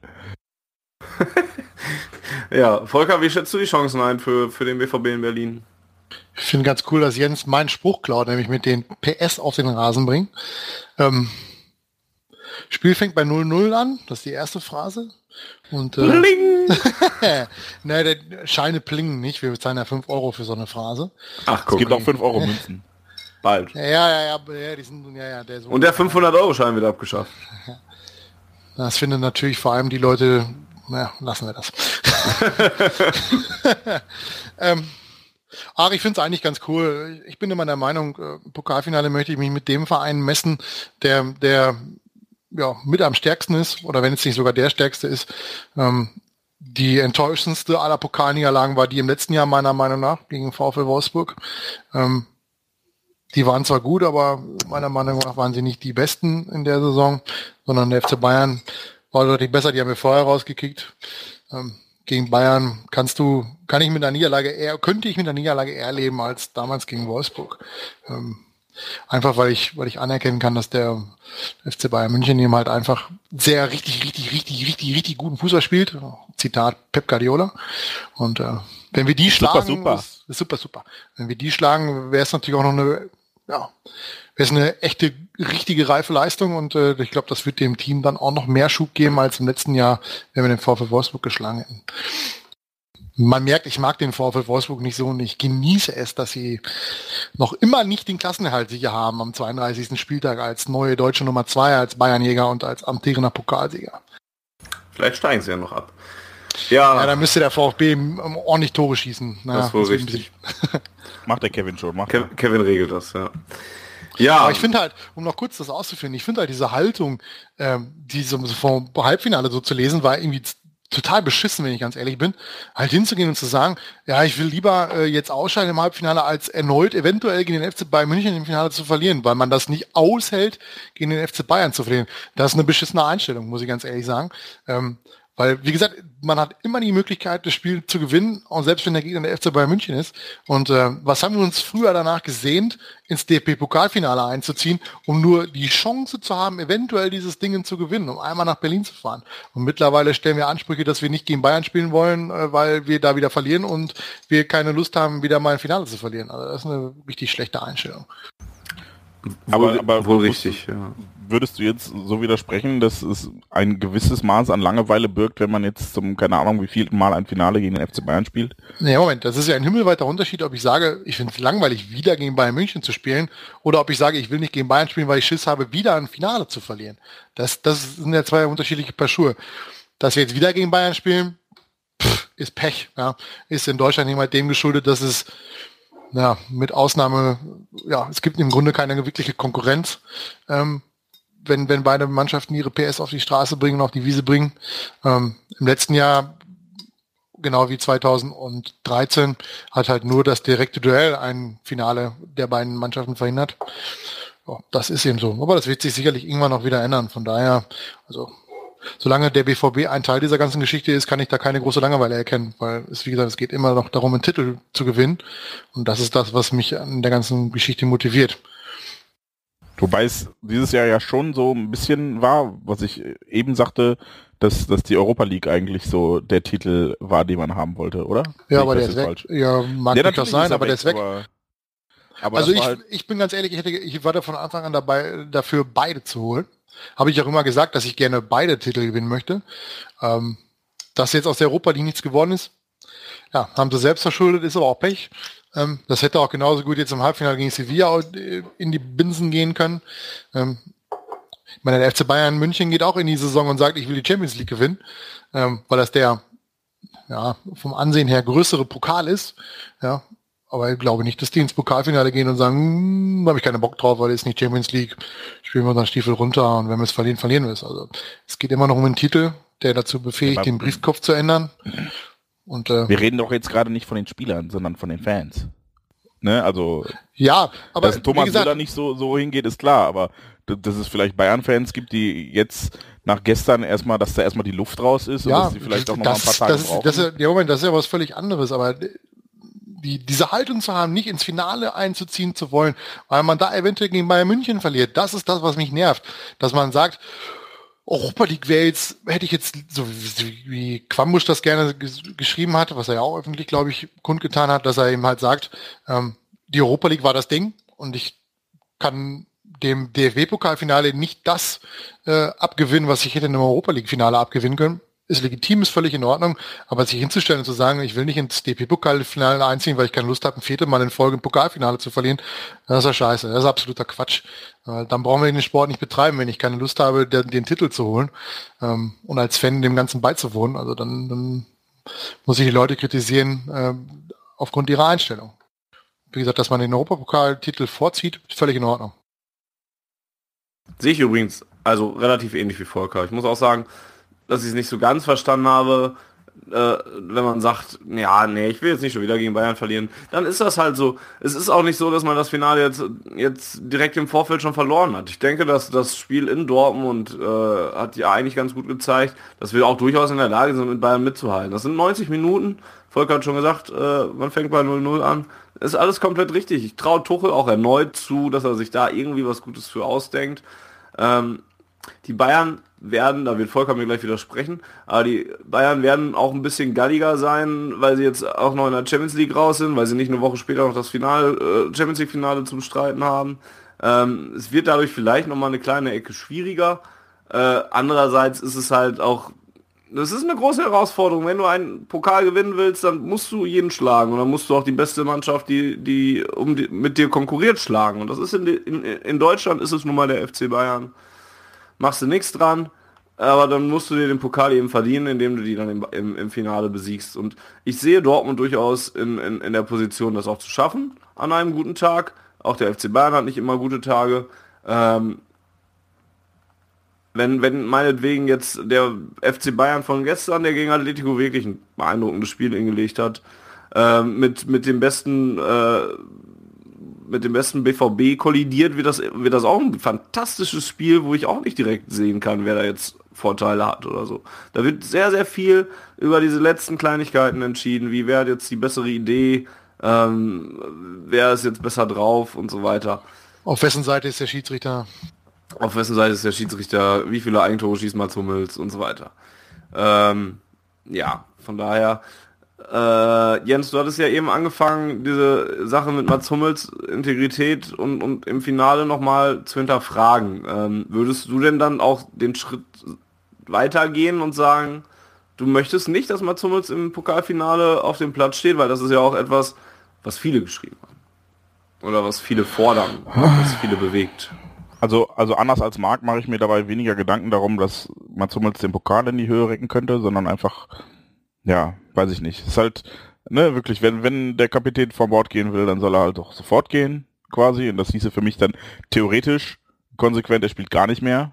So wie Ilkay Gündogan das so ein bisschen erleidet. Ich finde, da könnten wir gleich auch noch kurz drüber quatschen. Und ähm, ja, andererseits werden wir nicht nur die beste Mannschaft aufs Feld stellen wollen, sondern die beste Mannschaft aufs Feld stellen müssen, um dieses Spiel zu gewinnen. Und äh, dementsprechend bin ich halt hin und her gerissen, weil einerseits will ich den Pokal gewinnen und andererseits. Aber glaubst du denn wirklich, selbst wenn man zumindest zu diesem Zeitpunkt diese, diese Entscheidung getroffen hat, äh, er geht zu den Bayern, selbst wenn das auch meinetwegen auch kommuniziert sein mag, er ist in diesem Augenblick doch auch noch Spieler von Borussia Dortmund, ist gar nicht ist vielleicht gar nicht so wichtig, aber er hat in diesem Augenblick doch immer noch die Chance, A, diesen Pokal in seiner in, in, in seine Laufbahn äh, zu holen, diesen Pokal für sich zu gewinnen im Prinzip, ähm, sich den Erfolg äh, noch auf dem, ja gut, einen Briefkopf hat er nicht, äh, auf, in seine Karriere zu schreiben, whatever. Ähm, um, um da auch noch mal ein bisschen Geld, kriegt ja auch eine Siegprämie und was weiß ich. Glaubst du denn wirklich, davon lässt sich ein Spieler wirklich beeinflussen? Dass er denkt, ich spiele jetzt hier gegen meinen zukünftigen Arbeitgeber und ich gebe jetzt mal im Finale, wo ich selber die Chance habe, einen Titel zu gewinnen, weniger als ich tun würde, wenn ich jetzt hier nächstes Jahr immer noch spielen würde? Ja, so, so würde ich es jetzt nicht formulieren. Ja, aber davon, ähm, das ist ja die Grundannahme.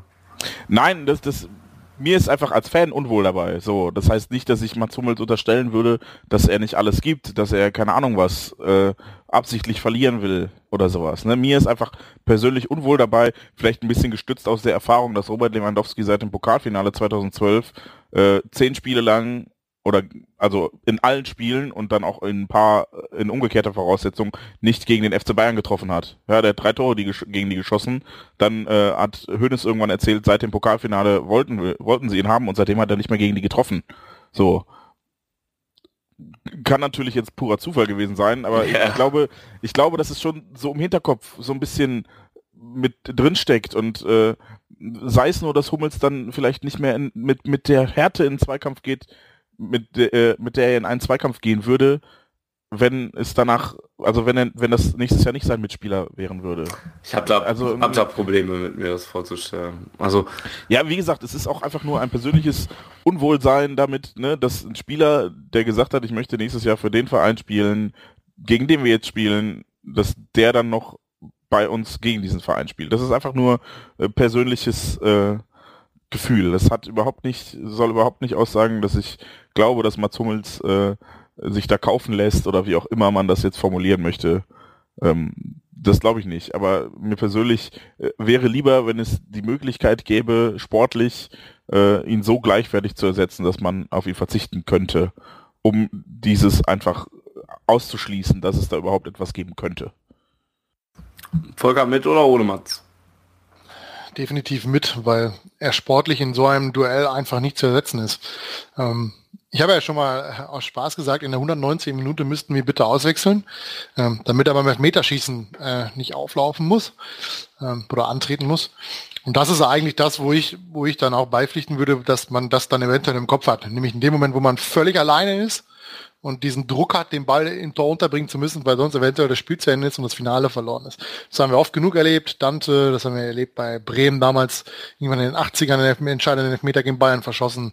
Äh, ich glaube, Lola Matthäus hat für Gladbach mal einen entscheidenden Elfmeter gegen Bayern München verschossen. Ja, da kann ich, da kann ich mir das auch vorstellen in solchen Situationen. Also in dem. Moment, wo man völlig alleine ist, ähm, da wird man sich diese Gedanken äh, sicherlich, äh, sicherlich äh, machen oder da kann man sich zumindest mal äh, vorstellen, dass der Spieler sich Gedanken dazu macht. Ich glaube, während des Spiels spielt es keine große Rolle, weil äh, die, die Spieler, äh, das sind, die sind Gegner und spielen zwei Wochen später oder drei Wochen später in der, in der Europameisterschaft äh, im, im gleichen Team.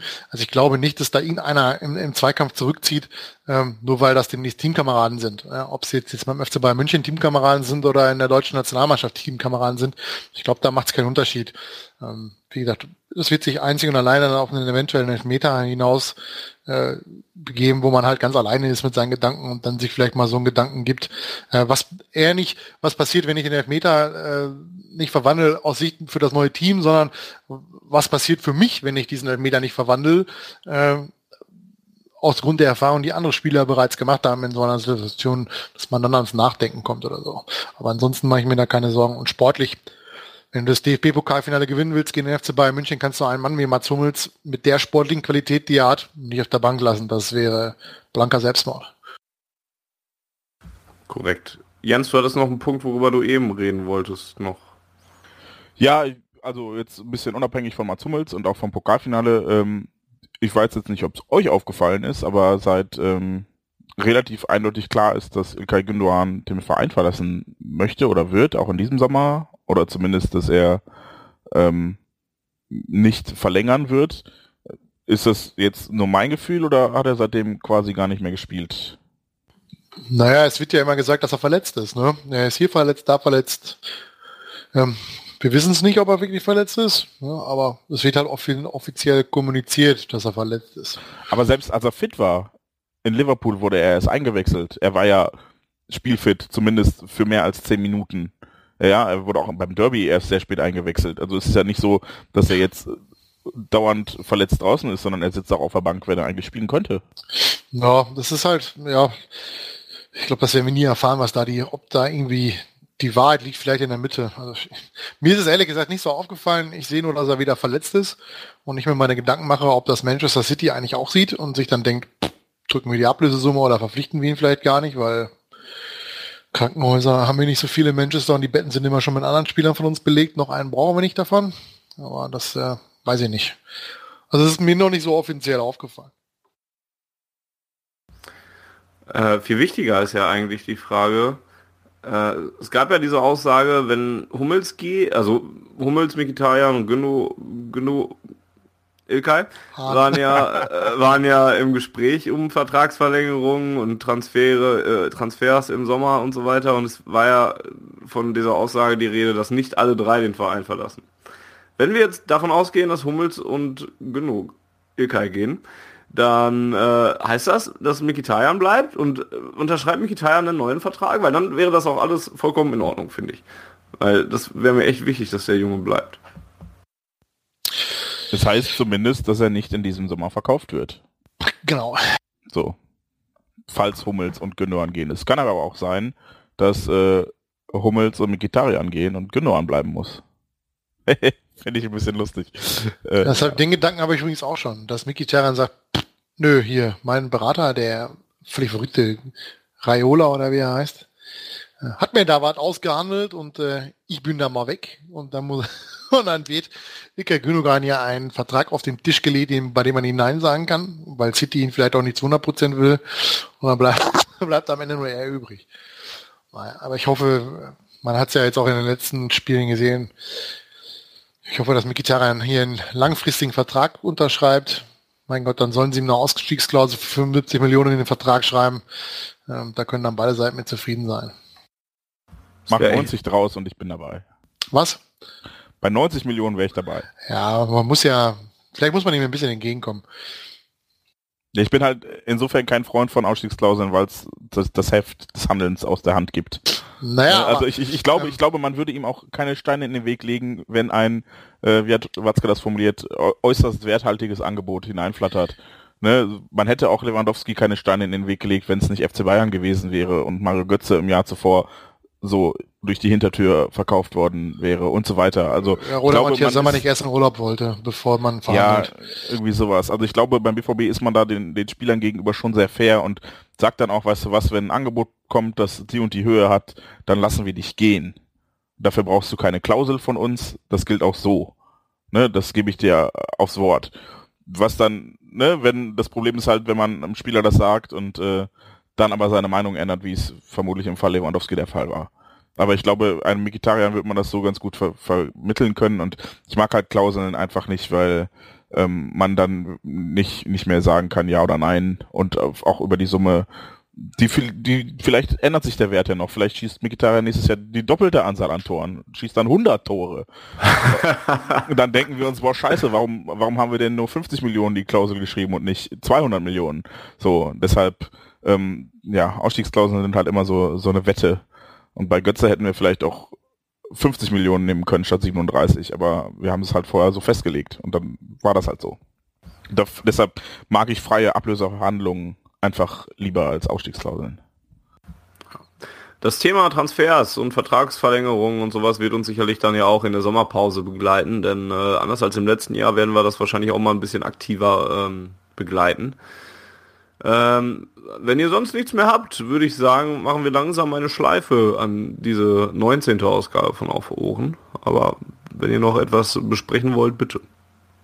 Ja, der einzige Punkt, den ich noch hätte, der noch ganz gut zu Transfers passt, ist, dass man auch äh, ganz gut sieht, dadurch, dass auch jetzt die, die Verhandlungen mit den anderen Spielern so lange dauern, also gerade mit Mikitarian, dass die Verantwortlichen beim BVB so ein bisschen was gelernt haben aus dem 14.03.2005, als man in, der, in einem Flugzeughangar in Düsseldorf um, darum beten musste, dass äh, Anteilseigner sich dafür entscheiden, ein, äh, ja, ein Projekt zu unterstützen, was die ja, Wiedergenesung des BVBs beinhaltet, ähm, dass man eben halt nicht auf Teufel komm raus dem Spieler so viel Geld bietet, bis er nicht mehr Nein sagen kann, so wie man es gefühlt früher bei diversen Leuten gemacht hat, wie Amoroso, Rositzky, Samar, was weiß ich nicht alles, ähm, dass man da so ein bisschen draus gelernt hat, was halt dann auch leider halt dazu führt, dass vielleicht der eine oder andere Spieler sagt, er geht oder dass halt zu Vertragsverhandlungen ja, sich halt ewig hinziehen, bis man dann irgendwann mal die Verzugsmeldung hat oder eben halt die Geschichte dann sich irgendwann trennt zwischen beiden Parteien. Ja, durchaus. Das ist ja alles Ne, wenn man sich mal so vor Augen führt, worüber wir hier diskutieren, worüber wir uns hier aufregen, und das in Verhältnis setzt zu diesem, ja, beispielsweise zu dem von dir angesprochenen Tag, dann ist das ja alles immer noch sehr, sehr surreal eigentlich.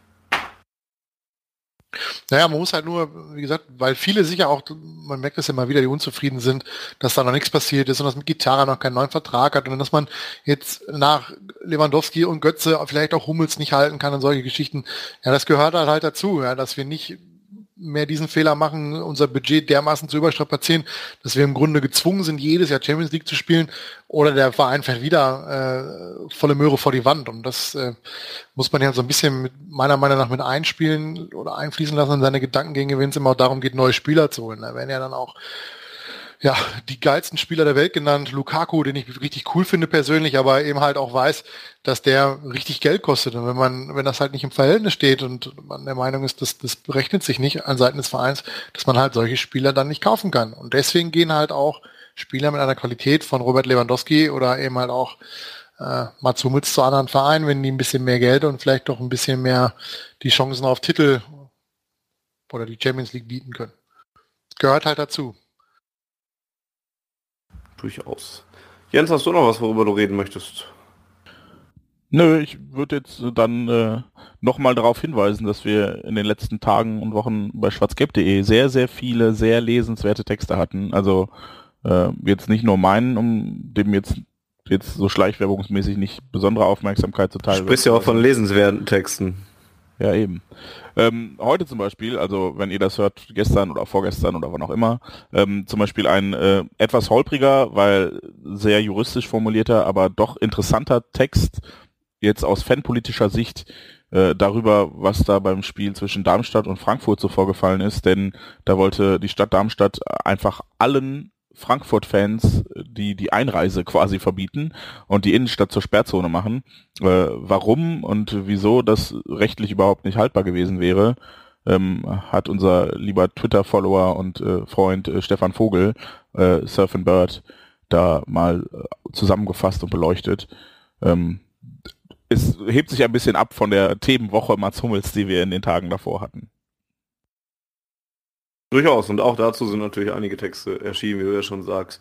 Weil, und äh, das darf ich auch gerne mal als jemand, der die äh, Gastautorentexte auch so ein bisschen betreut, ähm, bekannt geben. Das Thema Mats Hummels hat euch alle wohl sehr, sehr um, umgetrieben, sagt man. Ne? Ganz, ganz viele Texte zu Mats Hummels. Äh, einige davon haben wir auf die Seite gepackt. Auch in unserer Redaktion gab es noch einige Texte. Äh, sehr, sehr viele Matsumitz-Texte, weil das Thema doch einige bewegt hat und auch wir haben ja jetzt nochmal in aller Ausführlichkeit drüber gesprochen.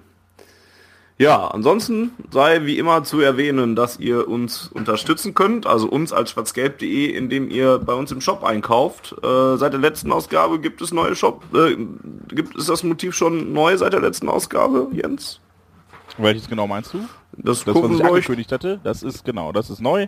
Äh, mittlerweile auch schon einmal ausverkauft gewesen und nachbestellt und schon wieder am Rande des äh, Ausverkauftseins.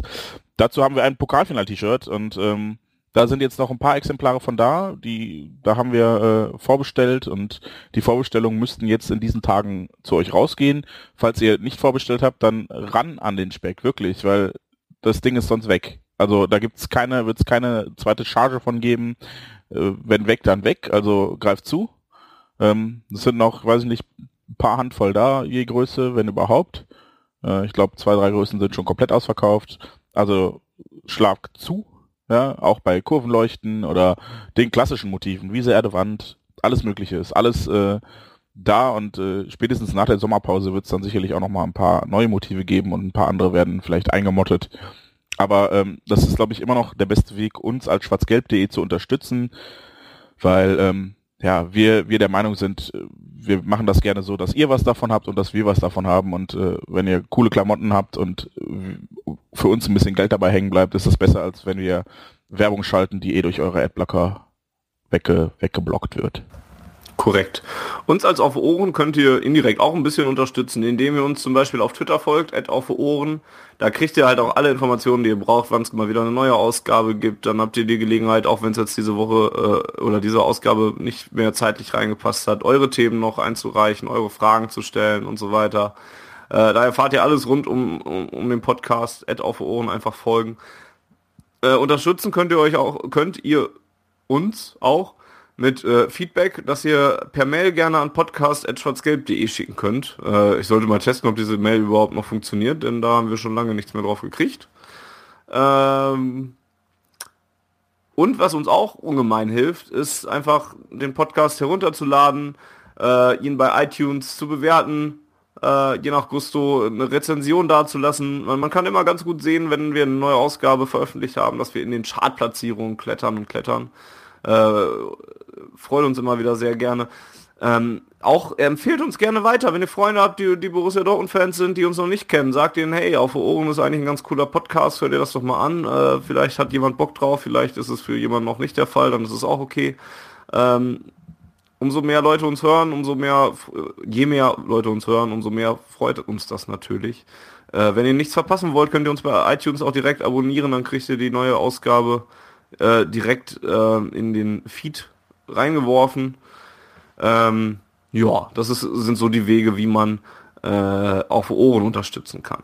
Und nachdem wir äh, zu Beginn von dort bunt gesprochen haben, ja, da wollte ich jetzt auch nochmal drüber sprechen. Euch gerade ja nochmal herzlich dazu einladen möchten, uns live am Sonntag, den 8. Mai in der Dortmunder Innenstadt äh, aufzusuchen, zu besuchen. Jetzt Sonntag, direkt Sonntag, jetzt Sonntag, am Wochenende, am langen Wochenende vielleicht sogar. Ihr habt Zeit, kommt rum. Dortmund ist eh eine schöne Stadt, da lässt es sich gut leben und fährt man dann zum Auswärtsspiel, bindet man sich daneben. Ähm, davon ab gibt's auch noch weitere spannende Veranstaltungen im und um den BVB. Da wären nämlich die BVB-Fantage, Fanny. Was hat es denn damit auf sich? Ja, die Fantage sind äh, ja ein, eigentlich ein mehrteiliges Projekt, was Borussia Dortmund äh, im Moment veranstaltet, auch ein bisschen in Zusammenarbeit mit schwarzgelb.de. Da gibt es äh, am Mittwoch zum Beispiel einen Fantag zum Thema Fans und Medien, äh, glaube ich heißt es. Auf jeden Fall irgendwas mit Medien. Ich meine auch Fans und Medien. Äh, Mittwoch 19.09 Uhr findet das Ganze statt im Westfalenstadion in der Trilux Lounge. Das ist wohl eine Lounge, die direkt über dem Borussia Park an der Nordtribüne vorhanden ist. Also da geht man äh, über den über einen Nordeingang in, ins Westfalenstadion rein. Der Eintritt ist komplett frei, wie bei Dortmund übrigens auch, habe ich noch gar nicht erwähnt. Ähm, und geht dahin um 19.09 Uhr oder besser ein bisschen eher, damit man um 19.09 Uhr, wenn es losgeht, da ist. Und dann kann man sich da anhören, wie unter anderem Hansi Küpper, äh, der ja langlebiger, langlebiger, der ja ein äh, bekannter Dortmund-Fan ist und Sport langjährig ist das Wort, was du suchtest. Genau, danke. Ein langjähriger Dortmund-Fan ist und ähm, bei Sport 1 ja auch äh, Fußball kommentiert. Der wird da sein. Ähm, dann wird, äh, jetzt muss ich gerade kurz den Namen suchen. Matthias Dersch wird da sein, bekannt von den Ruhrnachrichten, oder Matthias DO84, glaube ich, bei Twitter. Also ein relativ bekannter Hund. Und, genau. Äh, der ist auf jeden Fall auch da. Und Toni Lito vom Kika, vom Kika, vom Kicker wird auch da sein. Also drei ganz interessante Leute ähm, und, und eine Veranstaltung, die man sich auf jeden Fall angucken sollte. Am nächsten Mittwoch um 19.09 Uhr, das wäre, der nächste Mittwoch wäre dann der 9., 10., 11. 11. Mai, genau. Also Sonntag erst. von äh, Herrn Dersch ist übrigens Matthias unterstrich aus unter DO. Guck. Genau. Ähm, also Sonntag, dort bunt. Wir sind in der Nähe vom Wenkers auf der BVB-Bühne und machen auf Ohren live. Und am Mittwoch die Fantage im Westfalenstadion in, an der Nordtribüne äh, zum Thema Fans und Medien. Und dann am Tag davor, am Dienstag, 10. Mai, 20 Uhr, Westfalenstadion, Halbfinale, Hinspiel U19 mit wahrscheinlich Christian Pulisic und äh, dem Kollegen, ja, helft mir auf die Sprünge. Felix Passlack, danke, genau. Ähm, gegen 1860 München oder die U19 von der TSG Hoffenheim. Ähm, Eintritt im Westfalenstadion ist frei, also kommt viele, seid viele, seid lautstark und guckt euch das Spiel an. Äh, nur wer weiß, wer da noch so alles rumläuft. Was sagst du? 10.000 Karten gibt's, habe ich gelesen oder irre ich mich da? Keine Ahnung. Auf jeden Fall ist der Eintritt frei. Also hingehen und äh, 10.000 Leute hinbringen ins Stadion. Top. Die nächste Ausgabe gibt es von Auf Ohren, die 20. Abgesehen von der Live-Ausgabe, die wir wahrscheinlich auch für diejenigen, die es nicht nach Dortmund schaffen werden, sogar noch in den Feed werfen werden. Äh, ansonsten gibt's die nächste reguläre Ausgabe wahrscheinlich kurzfristig, wenn wir es schaffen, nach dem Pokalfinale, damit wir darüber reden können und dann begleiten wir äh, dieses Jahr dann auch in der Sommerpause den BVB natürlich wie gehabt. Ansonsten äh, mache ich es wie immer, überlasse den anderen beiden Quatschköpfen hier das letzte Wort. Verabschiede mich, sage bis Sonntag am besten bei Dortmund und ansonsten bis zum nächsten Mal und tschüss. Ja, ich verabschiede mich auch. Schöne Grüße an Sina und Sarah, quasi meine bessere Hälfte und Fannys bessere Hälfte, die sich bei Twitter schon wieder darüber äh, echauffieren, dass das Ganze hier heute wieder so lange dauert. Aber sie sollen ja froh sein, denn Mittwochs, wir machen das ja nicht umsonst immer Mittwochs, läuft ja bekanntlich Grace Anatomy und sie können es in Ruhe gucken. Ja, meine bessere Hälfte ist gar nicht da. Von daher beschwert sich aber trotzdem. Soll sich mal gar, soll sich mal gar nicht echauffieren. Gott, die kann sich über Sachen echauffieren, die gar nicht stattfinden, wovon sie gar nicht betroffen ist. Verrückt. Alles, geht alles. so, jetzt aber wirklich. Tschüss. Wir sehen uns am Sonntag. Kommt alle rum. Dortmund wird sicher großartig und äh, ich freue mich auf euch und darauf mit euch zu quatschen, vielleicht auch nachdem wir auf der Bühne sind. Und dann sehen wir uns spätestens beim Pokalfinale, hoffe ich, dass äh, der BVB siegreich gestalten werden sollte. Und in diesem Sinne von mir wie üblich, her BVB. Die Zuhörerzahl, wie immer präsentiert von schwarzgelb.de, dem Fanzine über Borussia Dortmund. Auf Ohren bedankt sich bei 19.009 Zuhörern ausverkauft.